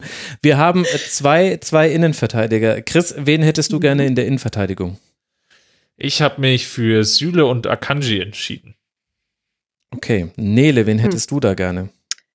Ähm, ich habe mich da für Orban und Tar entschieden. Um Gottes Willen, was haben wir denn? das gibt's ja nicht. Ich hatte so gehofft, dass du jetzt einfach meine beiden sagst und dass wir dann, Ja, sorry. Dass wir dann die, diesen völlig hanebüchenen, hanebüchenen Vorschlag von Chris einfach abbügeln können. So, also ich habe Hasebe und Konate. Ja, Hasebe habe ich ein bisschen weiter vorgeschoben. Ah, hast du den auf die 6 gestellt? Ja, habe ich. Ja, die 6 musste ich freiräumen für einen Herzenspick, äh, muss ich an der Stelle schon spoilern. Okay, also wir hätten zweimal Hasebe mit dabei. Also, äh, äh, um quasi das Name-Dropping auszuweiten, erkläre ich jetzt einfach, was ich mir gedacht habe und dann könnt ihr eure, eure Gedanken erklären und dann haben wir ja auch jeden Spieler, der jetzt genannt wurde, gewürdigt, auch wenn er es nicht in die endgültige Liste schafft. Also bei Ma Makoto Hasebe, äh, neben dem, äh, dass ich, äh, dass ich in taktischer Art und Weise da ein bisschen Crush drauf habe, auch wenn manche sagen, es wäre eher ein ein Gegenbeispiel für die Entwicklung des Fußballs, dass wir jetzt wieder so eine Art libere Position haben, finde ich da einfach interessant, dass der auf einer Position spielt, in der Körperlichkeit und auch eine gewisse Statur gefragt werden. Er hat diese Statur nicht und dennoch macht er das wett und ist sehr zweikampfstark, verteidigt sehr, sehr viel weg. Er hat eine unglaubliche Ruhe und die Entscheidungsfindung im Strafraum von Makoto Hasebe ist mit ganz, ganz, ganz wenigen Ausnahmen unglaublich gut. Der lässt sich zurückfallen auf die auf die Torlinie, um einen Ball da wegzukratzen. Es ist kein Zufall, dass Hasebe so häufig auf der Linie geklärt hat. Der lässt sich, der macht den Passweg in den Rückraum zu, wenn im Rückraum jemand steht. Er bleibt am kurzen Pfosten, wenn die Möglichkeit besteht, dass der Spieler da nochmal vorbeiziehen will. Also meiner Meinung nach ist Hasebe derjenige gewesen, der im Strafraum in höchster Not den kühlsten Kopf bewahrt hat in dieser Fußball-Bundesliga und dazu eben noch unglaublich passsicher ist und eben auch auf der Sechs spielen kann, den Aufbau auch übernehmen kann. Also Makoto Hasebe, toller Spieler. Und Konate habe ich genannt, da habe ich lange überlegt, ob Orban oder Konate. Ich fand einen aus dieser Leipziger Verteidigungsreihe muss es sein. Und da habe ich dann Konate den Lucio-Bonus gegeben. weil, weil Konate am, am Ende vor allem in dieser Rückrunde einfach manchmal diese Dribblings hatte, wo er sich den Ball geschnappt hat und nach vorne gegangen ist. Und gerade in den Spielen, in denen es für Leipzig ein bisschen zäher war, also die haben ja mal diese Serie gehabt von 3-1 zu 0 Spielen. Gegen Nürnberg war das, glaube ich, Stuttgart, wenn ich mich gerade nicht täusche. Und das dritte werde ich bis dahin gleich aufgerufen haben. Dann kann ich das noch nachreichen. Ach nee, das andere war dann 0 zu 0 gegen Augsburg. Und gegen Schalke war das. Nürnberg, Augsburg, Schalke. Das war diese Phase, wo es mal ein bisschen weniger torreich zuging bei Leipzig. Und da hatte Konate immer wieder so Momente, wo alles zugestellt war. Die Gegner haben dann irgendwann sehr mannorientiert gegen Leipzig gespielt. Und dann hat er sich den Ball geschnappt und ist nach vorne getrippelt und hat es aber noch besser gemacht als Lucio. Also nicht so kopflos und nicht so völlig überhastet und auch so völlig wild, sondern der hat dann noch eine Ballkontrolle gehabt und eine Übersicht, wo er jetzt den Pass wann hinspielt. Die fand ich einfach toll und das hat man von Orban nicht gesehen und deswegen habe ich da einfach Konate dem Stürmerbonus quasi gegeben. So komme ich zu Hasebe und Konate. Nele, Ta, nee, doch, Ta und Doch. Orban. Tar und Orban, ja. Ähm, tatsächlich mag ich eine Innenverteidigung, die robust ans Werk gehen kann, was du ja eben auch schon erzählt hast, die Mhm. dabei aber sehr, sehr, sehr fair bleibt. Und da waren die beiden für mich so die, die ich in den Spielen so gesehen habe, diejenigen, die da ähm, gut abräumen und äh, tatsächlich auch oft häufig da sind. Ähm, Tar mit, äh, ich glaube, vier gelben Karten. Ähm, Orban mit fünf. Bei 24 Einsätzen war ich so ein bisschen noch kritisch, habe mich dann aber doch eben für Orban entschieden, weil er so ein bisschen den, ich sag mal, älteren Bonus hat. Der ist ja jetzt 26.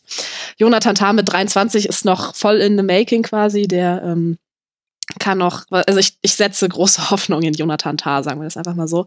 Ähm, bei Jonathan Tah hat mir halt hat mir auch gefallen, dass er auch selber drei Tore gemacht hat und eine Vorlage gegeben hat und ähm, das über 33 Spiele plus zwei Euroleague-Spiele und äh, drei Euroleague-Spiele für Leverkusen.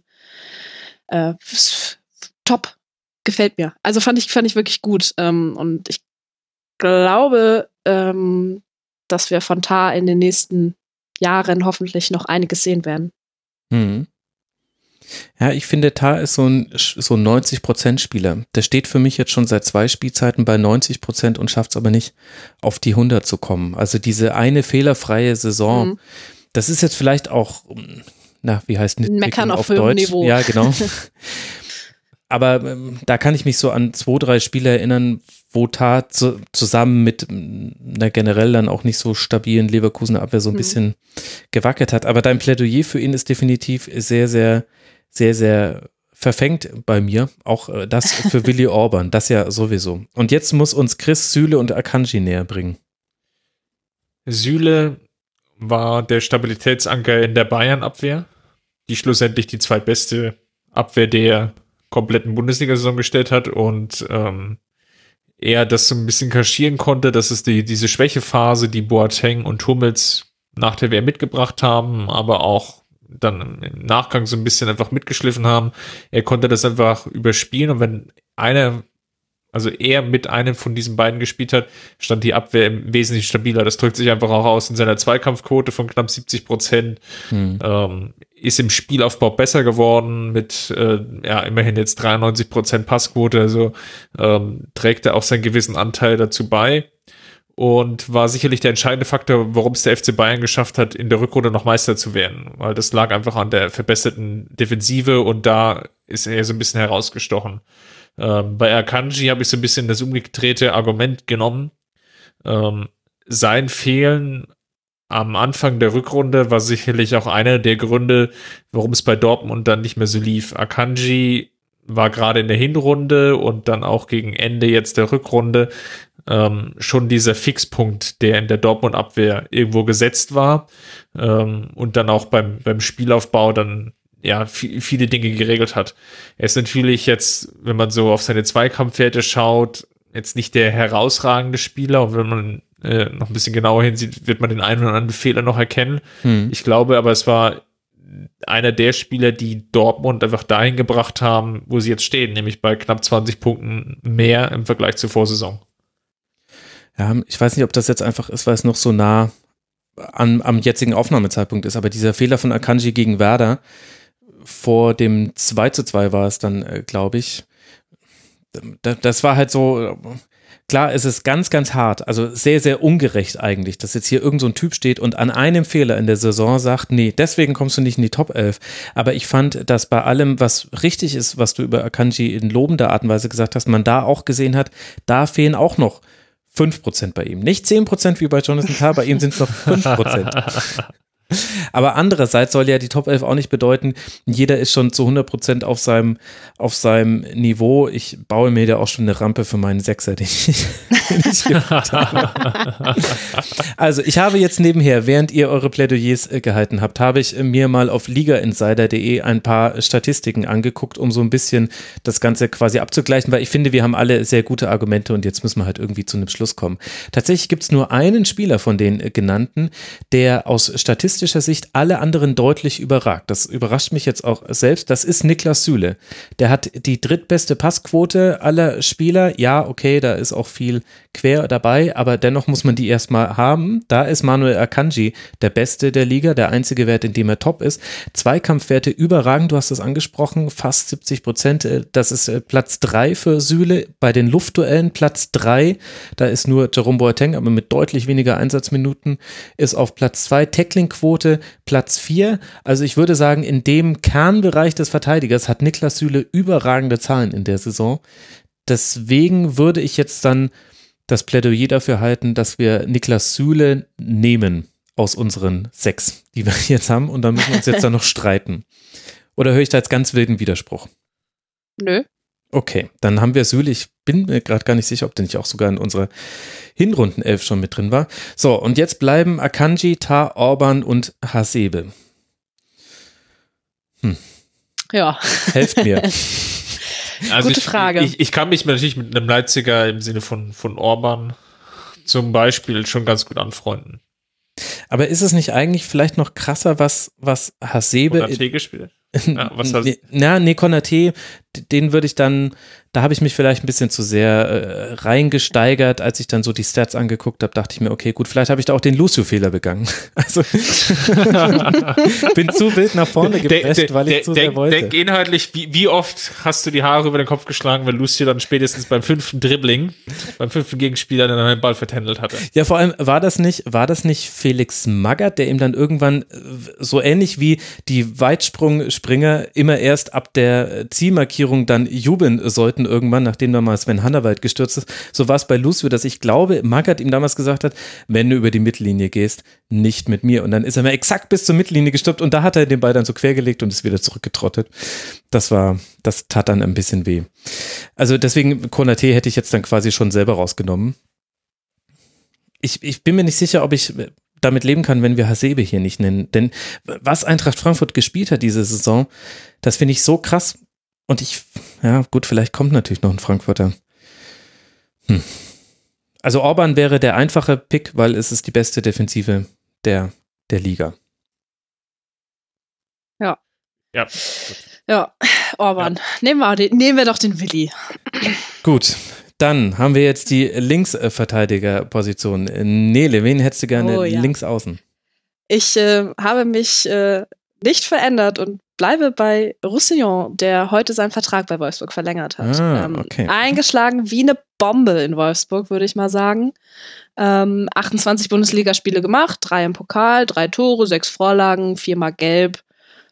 Erstes Tor gegen Rasenball Leipzig.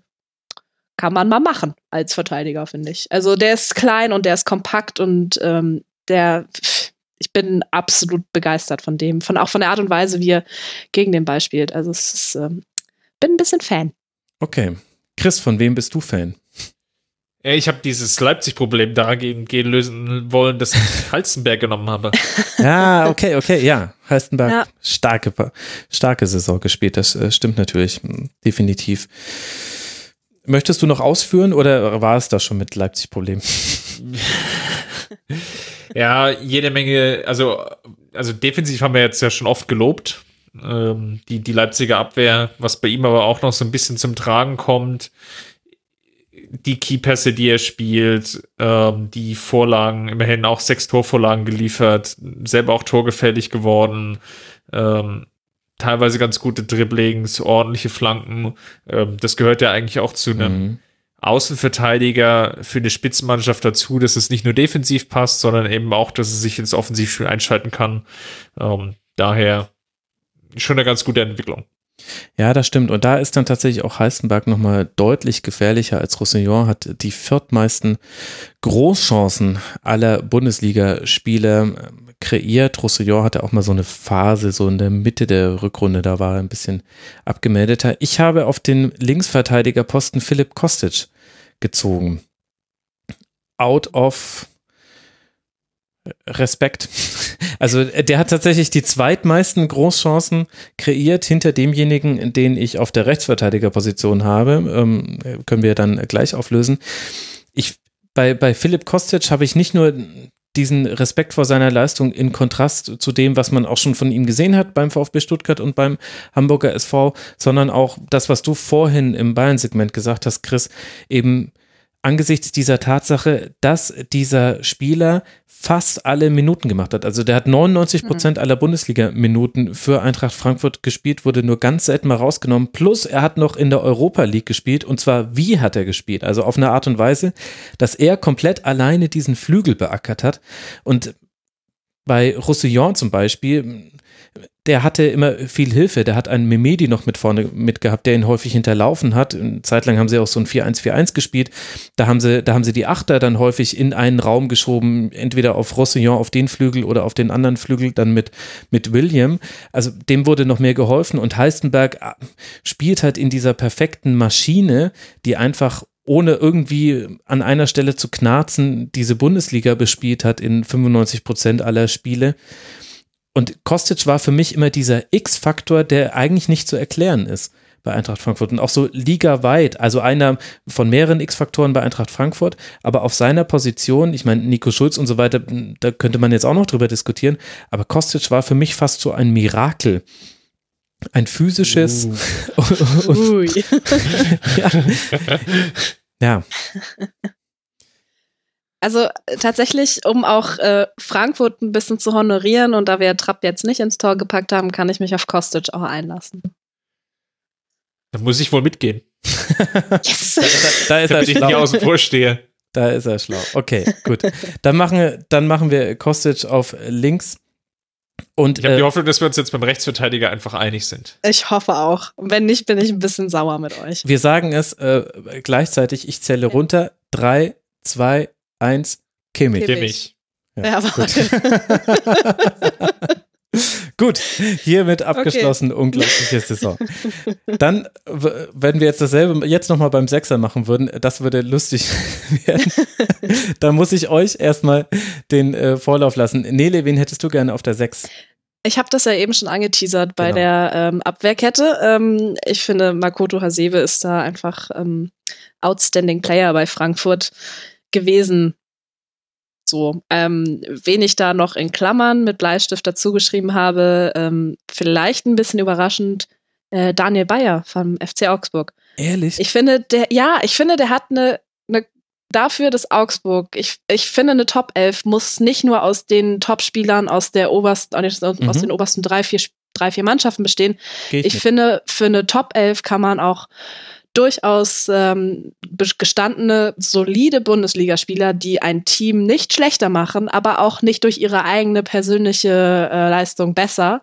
Ne? Das ist so ein bisschen der, der Turn. Ähm, jede gut geölte Maschine braucht ein ähm, braucht einen, einen, einen funktionierenden Kapitän. Ist in meinem Fall wirklich Hasebe, aber in Klammern halt auch Daniel Bayer, weil der einfach ähm, ein super schönes für Augsburger Verhältnisse ähm, ein gutes Pass, ein guter Passgeber ist und wirklich einen schönen Spielaufbau hat, also in den Ansätzen.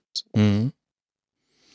Also bei Hasebe gehe ich natürlich sowieso mit. Bei Daniel Bayer fand ich, dass das die erste Saison war, wo man gesehen hat, vielleicht ist er jetzt über seinem Leistungszenit drüber, also im Vergleich zur letzten Saison, aber halt auch in einem schlechter funktionierenden Gebilde, also schwieriger Referenzrahmen. Chris, wen hättest du gerne auf dem Sechser? Thiago oder nix. Das ist aber auch echt langweilig, dass du da äh, Thiago wählst, so wie wir es in der Hinrundenelf auch schon hatten. Dann äh, kann ich jetzt, ich schließe mit meinem Plädoyer jetzt eigentlich an alles an, was Nele gerade zu Daniel Bayer gesagt hat, weil ich nämlich auch finde, dass so eine Top 11 auch ruhig mal jemanden berücksichtigen sollte, der eben nicht bei einem der Top 3 Mannschaften spielt oder bei einer der Mannschaften, die halt dann auch sportlich ins internationale Geschäft kommen. Ich habe tatsächlich Kevin Stöger gewählt, weil der der Herzschrittmacher im Spiel von Fortuna Düsseldorf ist und die einfach diese unglaubliche Saison gespielt haben. Ich haben ich auf anderen Positionen, bei denen man auch noch Düsseldorfer Spieler nennen könnte, nämlich Raman, Lüke Bacchio, dann aber tatsächlich da dann Spieler sehe, die so deutlich nochmal auch besser waren, dass ich, dass ich glaube, dass sonst kein Fortuna es in die, in die Mannschaft scha schafft. Und ich, aber Stöger, das ist so, man musste da schon hingucken, um es zu sehen, das gebe ich zu. Aber der hat eigentlich eine unglaubliche Saison gespielt und der hatte eine Ruhe und der stand so oft einfach im richtigen Raum.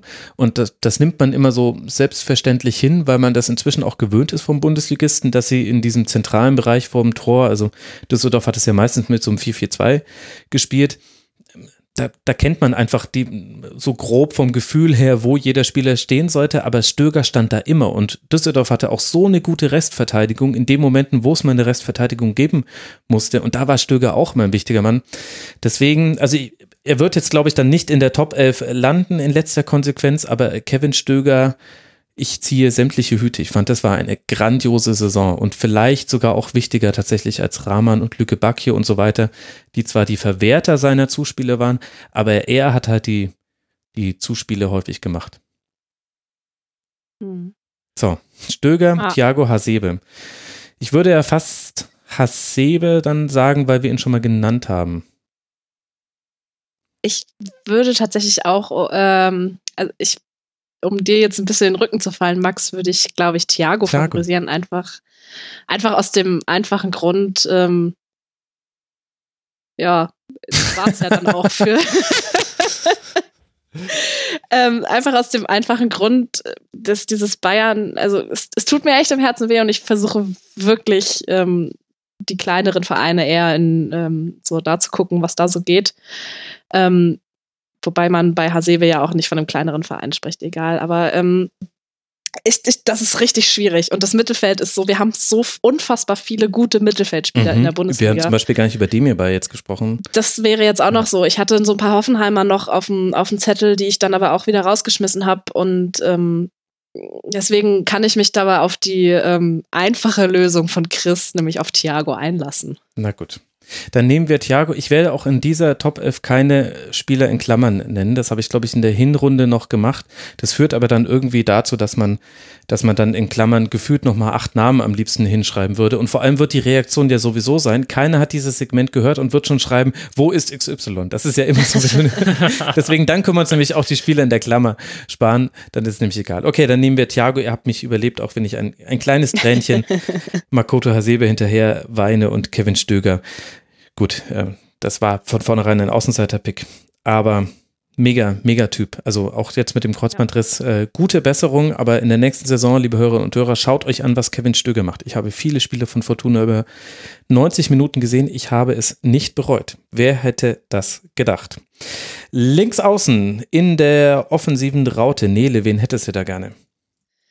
Äh, ich habe mich für die ähm, BVB-Flügelzange entschieden. Mit Reus und Sancho. Also links Reus. Okay, links Reus. Mhm. Chris, wen hättest du da gerne? Ich habe da Sancho und auf der anderen Seite hätte ich dann Hazard, den ja Ah. bald Dortmunder. Okay, also ich hatte, ich habe auch Sancho auf links und ich habe dann Reus auf die Zehnerposition in der Raute gestellt. So ein bisschen eine, eine Philosophiefrage. Ich würde aber sagen, er hat es häufig genug gespielt in der Saison, dass man Das das, dass man das nennen könnte. Ich, ich würde dann eigentlich sagen, weil Sancho auch von der Art und Weise, wie er spielt, finde ich, viele andere Kandidaten überragt, einfach nur, weil er ein anderes Spiel hat. Und ich finde auch ein so sichtbar anderes Spiel, dass man das Gefühl hat, das würde auch international tragen. Also egal, ob da jetzt Dortmund gerade gegen, gegen eine vergleichbare Mannschaft spielt, aber ich finde, das ist ein ganz eigenes Element. Also Sancho auf links, glaube ich, da braucht man dann nicht, braucht man dann eigentlich nicht lange diskutieren. Bin ich, bin ich d'accord. Ja, das ist gesetzt. Okay, dann auf rechts ist jetzt äh, die Frage. Du hast Hazard, Chris, auf rechts? Ja, ich Nele- wollte einfach nochmal den, Ja. den Nicht-Dortmunder wählen, aber ich kann mich natürlich da auch an der Stelle mit, mit Reus anfreunden. Ja, okay, dann habe ich jetzt folgende Frage an euch. Ich glaube, wir müssen das Mittelfeld im Gesamten jetzt dann diskutieren. Ich hätte auf rechts jetzt Havertz gestellt. Hab lange überlegt, äh, Brandt hätte man auch nehmen können. Havertz hat natürlich eigentlich eher so ein Achter gespielt, wobei man eine Raute kann man ja auch mit Achtern spielen. Das haben wir ganz, das haben wir eigentlich ganz geschickt gemacht, indem wir auf die Raute uns geeinigt haben vorher. Man kann die ja interpretieren. Und Havertz hat aber auch auf dem Flügel gespielt, genauso wie Julian Brandt, über den ich auch lange nachgedacht habe. Ich hätte Kai Havertz aber eben diesen diesen Bonus gegeben, dass er eben einfach noch so unglaublich jung ist und aber so eine wahnsinnige Konstanz in seinen Aktionen hat. Also der hatte wenige Durchhängerspiele und das finde ich in dem Alter so fantastisch, dass ich den in meine Top 11 haben wollte und dann hätte ich eben Reus auf die 10 gestellt. Und jetzt wäre Ja, die Frage, ich- Nele, wie sähe dein Mittelfeld aus? Bin, ich bin da äh, d'ac- d'accord, nur dass ich das äh, äh, ein Stückchen um, rumrotieren habe lassen. Bei mir ist Havertz nämlich auf der 10 und Marco Reus ja schon, habe ich ja gesagt, der ist links. Ähm, einfach aus dem Grund, ähm, er ist noch so jung und er hat äh, die Anla Veranlagung, mal ein sehr, sehr, sehr guter Zehner zu werden. Äh, 17 Tore und sieben, äh, vier Vorlagen sprechen irgendwie für einen 19-Jährigen eine Sprache. Das ist, äh, also ich, wär, ich würde protestieren, wenn wir Havertz nicht in die ähm, Top 11 mit aufnehmen. Weil ich aber auch finde, dass man den BVB honorieren muss für diese Saison, habe ich halt mir diese Flügelzange Reus Sancho ausgedacht. Deswegen ist, äh, ja, kann ich irgendwie mit allem leben, außer wenn Havertz nicht dabei ist. genau, Chris, und du hattest Hazard und wen hattest du noch auf der 10 dann? Ja, ich musste ja irgendwie noch äh, Demir bei einbauen. Ah, das war so ein bisschen Ja, meine Herausforderung. Verdammt. Ey, so Das eine war so Top ein bisschen das die- ist echt die- hart. Die, der, der Kniff mit Thiago, der mich dann dazu Ja. gezwungen hatte. Ja, okay, da hatte ich mit Kevin Stöger auch keinen Platz mehr für den mir bei. Das ist- so eine Top 11, man sagt das immer so leicht dahin, ja komm, wir machen eine Top 11 und dann sitzt man da und denkt sich, meine Güte, ist das schwierig. Ja, also gerade das Mittelfeld ist echt brutal gewesen. Mhm. Also ich ähm, bin wirklich, hab, bin positiv überrascht gewesen. Ähm, jetzt auch gerade noch mal beim Durchgehen, was mir alles an Namen auch noch so einfällt. Also auch so ein Maxi Eggestein gehört Mhm. sicherlich in den erweiterten Kreis. So. Ja, oder Max Kruse. Also, wenn, Ja, wenn man zum Beispiel so. von einem Wert spricht, den ein einzelner Spieler für eine Mannschaft hat, kommst du eigentlich an äh, Kruse auch sehr schwer vorbei. Wir haben es jetzt trotzdem irgendwie geschafft. aber, aber das Nä- sagt Nächstes ja Jahr dann das 1-8-1-System. genau. Man muss das Mittelfeld dominieren. Also dann äh, gl- glaube ich aber, dass wir Harvards auf jeden Fall nehmen. Die Frage ist doch eigentlich nur, auf welcher Position, oder? Ja. Ich kann mich auf der darauf, ja, Okay, dann Danke. nehmen wir Harvards auf der 10 und dann Reus auf rechts außen oder oder können kann man er Marco kann halt Reus beides, oder? kann man Marco Reus äh, ignorieren? Ja, ehrlich gesagt, wo wir ihn jetzt hinstellen, ist mir eigentlich egal. Da können dann die Leute da draußen sich äh, drüber aufregen. Es ist eine fiktive Elf, die so nicht zusammenspielt. Aber ich an Marco Reus kommen wir nicht vorbei. Oder? Ja, da bin ich d'accord. Das Problem, was mein Problem mit Marco Reus ähm, ist einfach, ähm, dass ihm nicht die nächsten zehn Jahre gehören, im Gegensatz zu einem Harvards. Wisst ihr, was ich meine? Das, also, Marco Reus ist mit 29 im besten Fußballeralter und wird sicherlich noch zwei, drei, vier, fünf Saisons spielen, in der er sehr, sehr, sehr gut sein wird. Aber, hatte danach er schon halt mal eine nicht mehr. bessere Saison als diese? Ich finde, sowohl in den Spielen, wo er gespielt hat, als auch in Naja. den Spielen, in denen er nicht mit dabei war, hat man gesehen, dass es, auch weil er jetzt mal länger verletzungsfrei war, ja immer noch nicht komplett verletzungsfrei, als, als in all den Spielzeiten davor, ich finde, das war auch noch ein deutlich besserer Reus als den, den man bei Gladbach gesehen hat. Also bisheriges Leistungsoptimum erreicht bei ihm.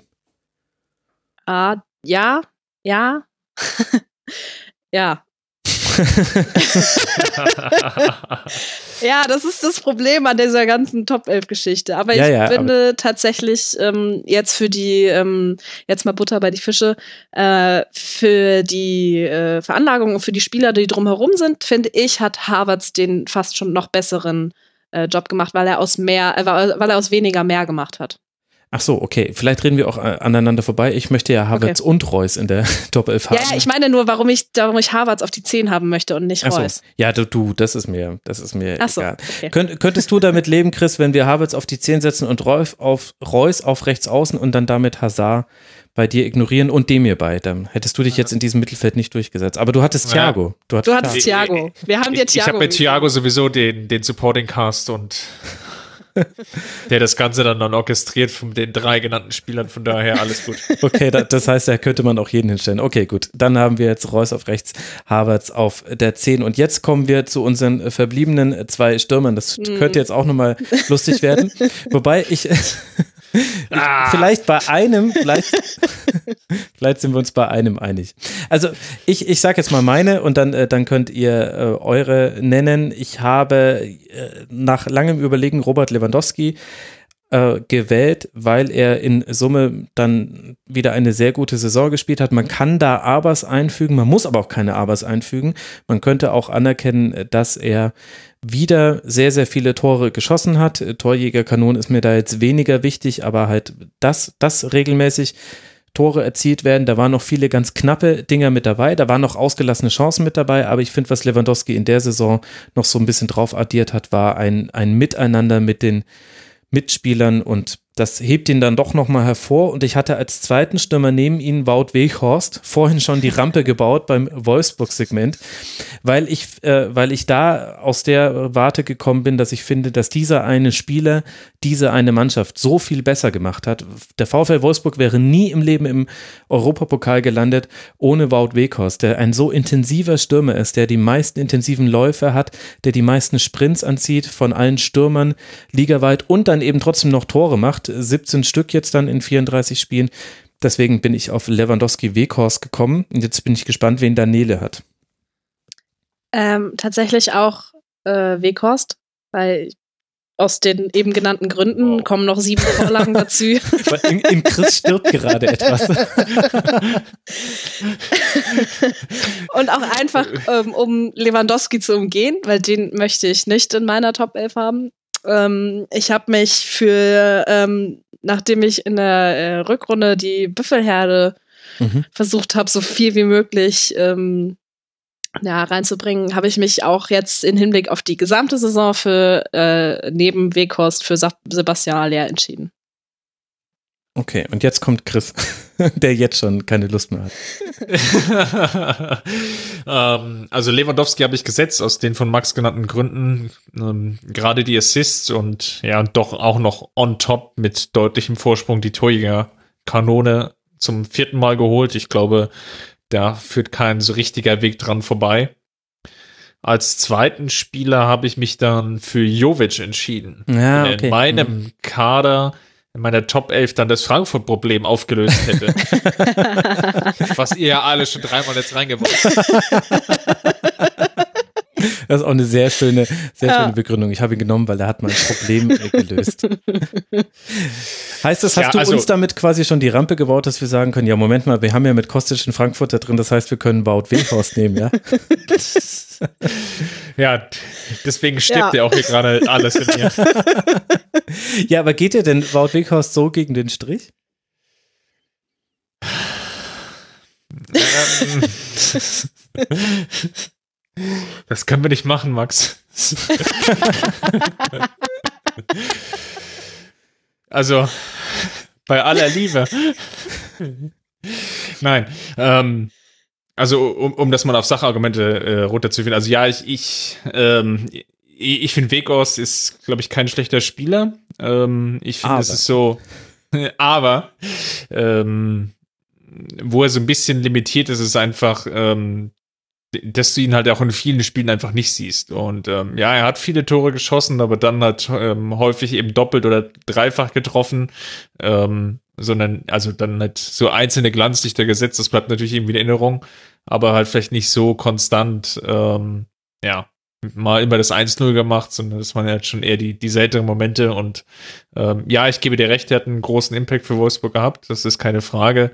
Ähm, wenn ich jetzt aber so schaue, ähm, was zum Beispiel Frankfurt dann geleistet hat, dann würde ich Haller und Jovic sicherlich noch mal eine Stufe konstanter, äh, auch in ihrem gesamten Spiel hin so ein bisschen ähm, variabler ähm, mit einem facettenreicheren Spiel ähm, ja, titulieren. Und deswegen würde ich dann Jovic eher vorziehen, könnte mich noch mit Haller anfreunden. Hm.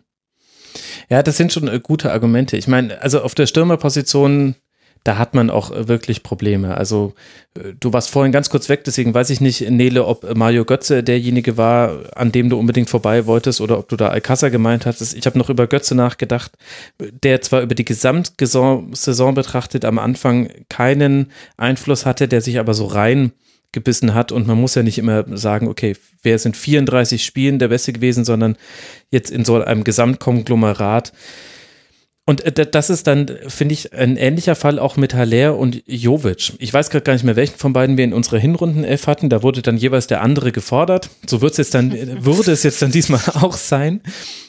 Ich würde tatsächlich, wenn, wenn wir jetzt Haller und Jovic nebeneinander stellen, eher zu Jovic äh, tendieren, weil Herr Lehr einfach in einer entscheidenden Saisonphase gefehlt hat. Das ist ein bisschen ungerecht, ihm daraus jetzt einen Strick zu drehen. Aber Rebic, Jovic und dann ja auch Gacinovic, die mussten da vorne wegschaffen, dass der Plan B, nämlich langer Ball auf Haller und der hält den Ball dann so lange, bis die Außen nachgerückt sind, dass der einfach immer schlechter funktioniert hat äh, zu, im Verlauf der Rückrunde. Und dennoch hat es Eintracht Frankfurt ja mit einer sehr, sehr guten Saison geschafft, ins internationale Geschäft zu kommen. Und deswegen fände ich es dann fast eigentlich gerechter, diejenigen, die da die Kohlen aus dem Feuer geholt haben, als Haller nicht da war, zu berücksichtigen. Und da würde ich dann zwischen Jovic und Rebic in dem Fall zu Jovic tendieren. Ich könnte auch mit Lewandowski Jovic leben, ehrlich gesagt. Es würde mir jetzt nicht wahnsinnig viel, mich wahnsinnig viel Überwindung kosten. Ja, okay. Nein, also das Ding ist, ähm, ich sehe die genannten Gründe, die gegen Weghorst sprechen ähm, und äh, kann mich ähm, kann mich aber mit äh, einem Frankfurter vorne zumindest anfreunden. Deswegen okay. bin ich da d'accord. Und ich tatsächlich habe ich über Mario Götze, weil du es eben angesprochen hast, und Alcázar kurz nachgedacht, mich dann aber ähm, gegen beide entschieden. Einfach aus Gründen, dass ich schon zwei Dortmunder in der, ja, okay. da drin habe. Mhm. Es reicht. Also. Ja, aber ja. wenn es jetzt darum geht, dann müssen wir auf jeden Fall äh, Kramic, äh, Kramaric. Kramaric. Kramaric, ach, jetzt habe ich es auch, danke. Äh, und Belfodil sicherlich vielleicht auch noch nennen. Hm. Ähm, ja, oder auch die einfach auch noch mal mit ins Gespräch also, ja. Schwierig, schwierig. Wobei ich dann zum Beispiel bei, bei, bei Hoffenheim hat es sich mir verboten, da einen Stürmer für die Top 11 anzufassen, einfach weil die so viel liegen gelassen haben und das kannst du auch nicht komplett von den Stürmern trennen. Und dann kannst du zwar auf der einen Seite sagen, Kramaric so viele Tore gemacht wie damals Ibišević in dieser Wahnsinns-Hinserie, wo er dann ja sich schwer verletzt hat im Testspiel gegen Hamburg vor der Rückrunde, das war die Herbstmeister-Saison, aber halt auch unglaublich viel liegen gelassen. Deswegen habe ich äh, von Hoffenheimer die Finger gelassen. Bei der, beim, beim Chancen herausarbeiten, ja, Hoffenheimer ohne Ende. Da kannst du mir auch, da hätten wir auch noch über Nico Schulz länger diskutieren können. Dem hierbei haben wir ja Gott sei Dank dann über dich, Chris, auch nochmal mit drin gehabt. Aber bei der Chancenverwertung finde ich Hoffenheim, hm, dann eher über den Yusuf Paulsen diskutieren, der, finde ich, in der Saison nochmal einen deutlichen Schritt sich weiterentwickelt hat und meiner Meinung nach wichtiger für Rasenballsport Leipzig war in weiten Teilen der Saison als der so viel zitierte Timo Werner. Da gebe ich dir aber absolut recht. Gut, also wir haben jetzt ganz viele Namen genannt. paar haben wir einigen uns auf, ja genau, wir einigen uns aber auf Lewandowski und Jovic. Genau. Habe ich das richtig ja. verstanden? Ja, ja. Bin das heißt, absolut d'accord. Sehr gut, sehr gut. Also unsere Top 11 äh, der Saison: Gulaschi, Kostic, Süle, Orban, Kimmich, Thiago, Sancho, Havertz, Reus und vorne drin Lewandowski und Jovic. Das ist nicht die schlechteste Mannschaft der Liga. Wir haben jetzt nicht drüber gesprochen, aber Trainer der Top 11 Friedhelm Funkel, gibt es da irgendwelche Diskussionen? Nein, nein, nein, nein, nein. Möchtest du noch äh, dein Plädoyer für Nico Kovac halten, Chris? Wenn, dann hätte ich es für Peter Bosch gehalten, aber so.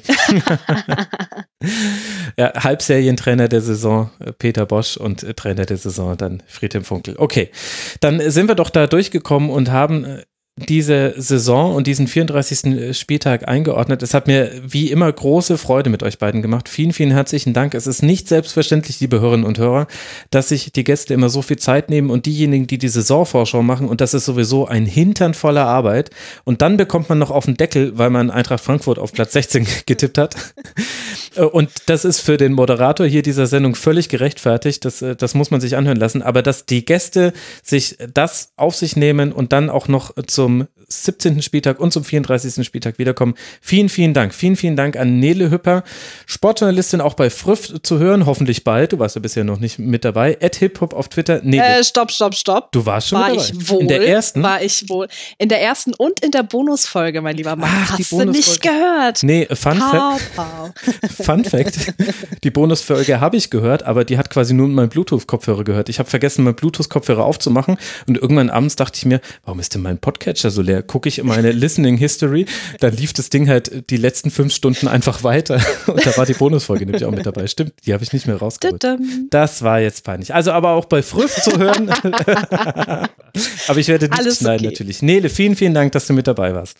Ja, vielen Dank, dass ich dabei sein durfte. Es hat mir wie immer sehr viel Spaß gemacht. Das äh, freut mich sehr. Und vielen, vielen Dank auch an äh, Chris Ramm von mirsanrot.de, der Ed RamC auf Twitter. Chris, vielen, vielen Dank dass Danke du hier dir. so flammende Plädoyers gehalten hast. Danke.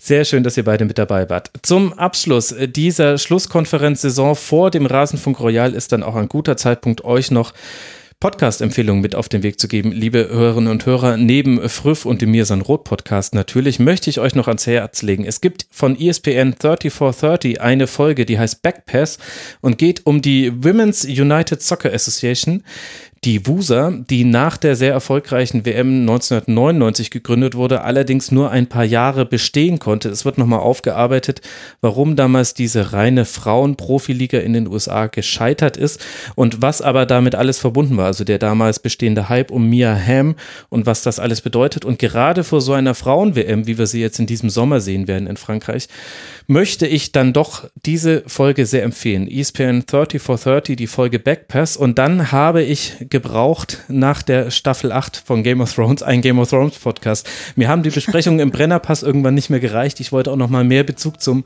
zum Buch haben. Deswegen empfehle ich euch Nodder Podcast, äh, A-S-O-I AF. Warum? Wegen A Song of Ice and Fire.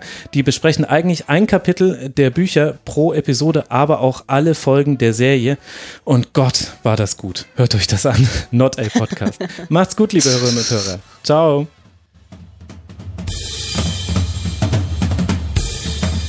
Das war die Rasenfunk-Schlusskonferenz. Wir gehen nun zurück in die angeschlossenen Funkhäuser.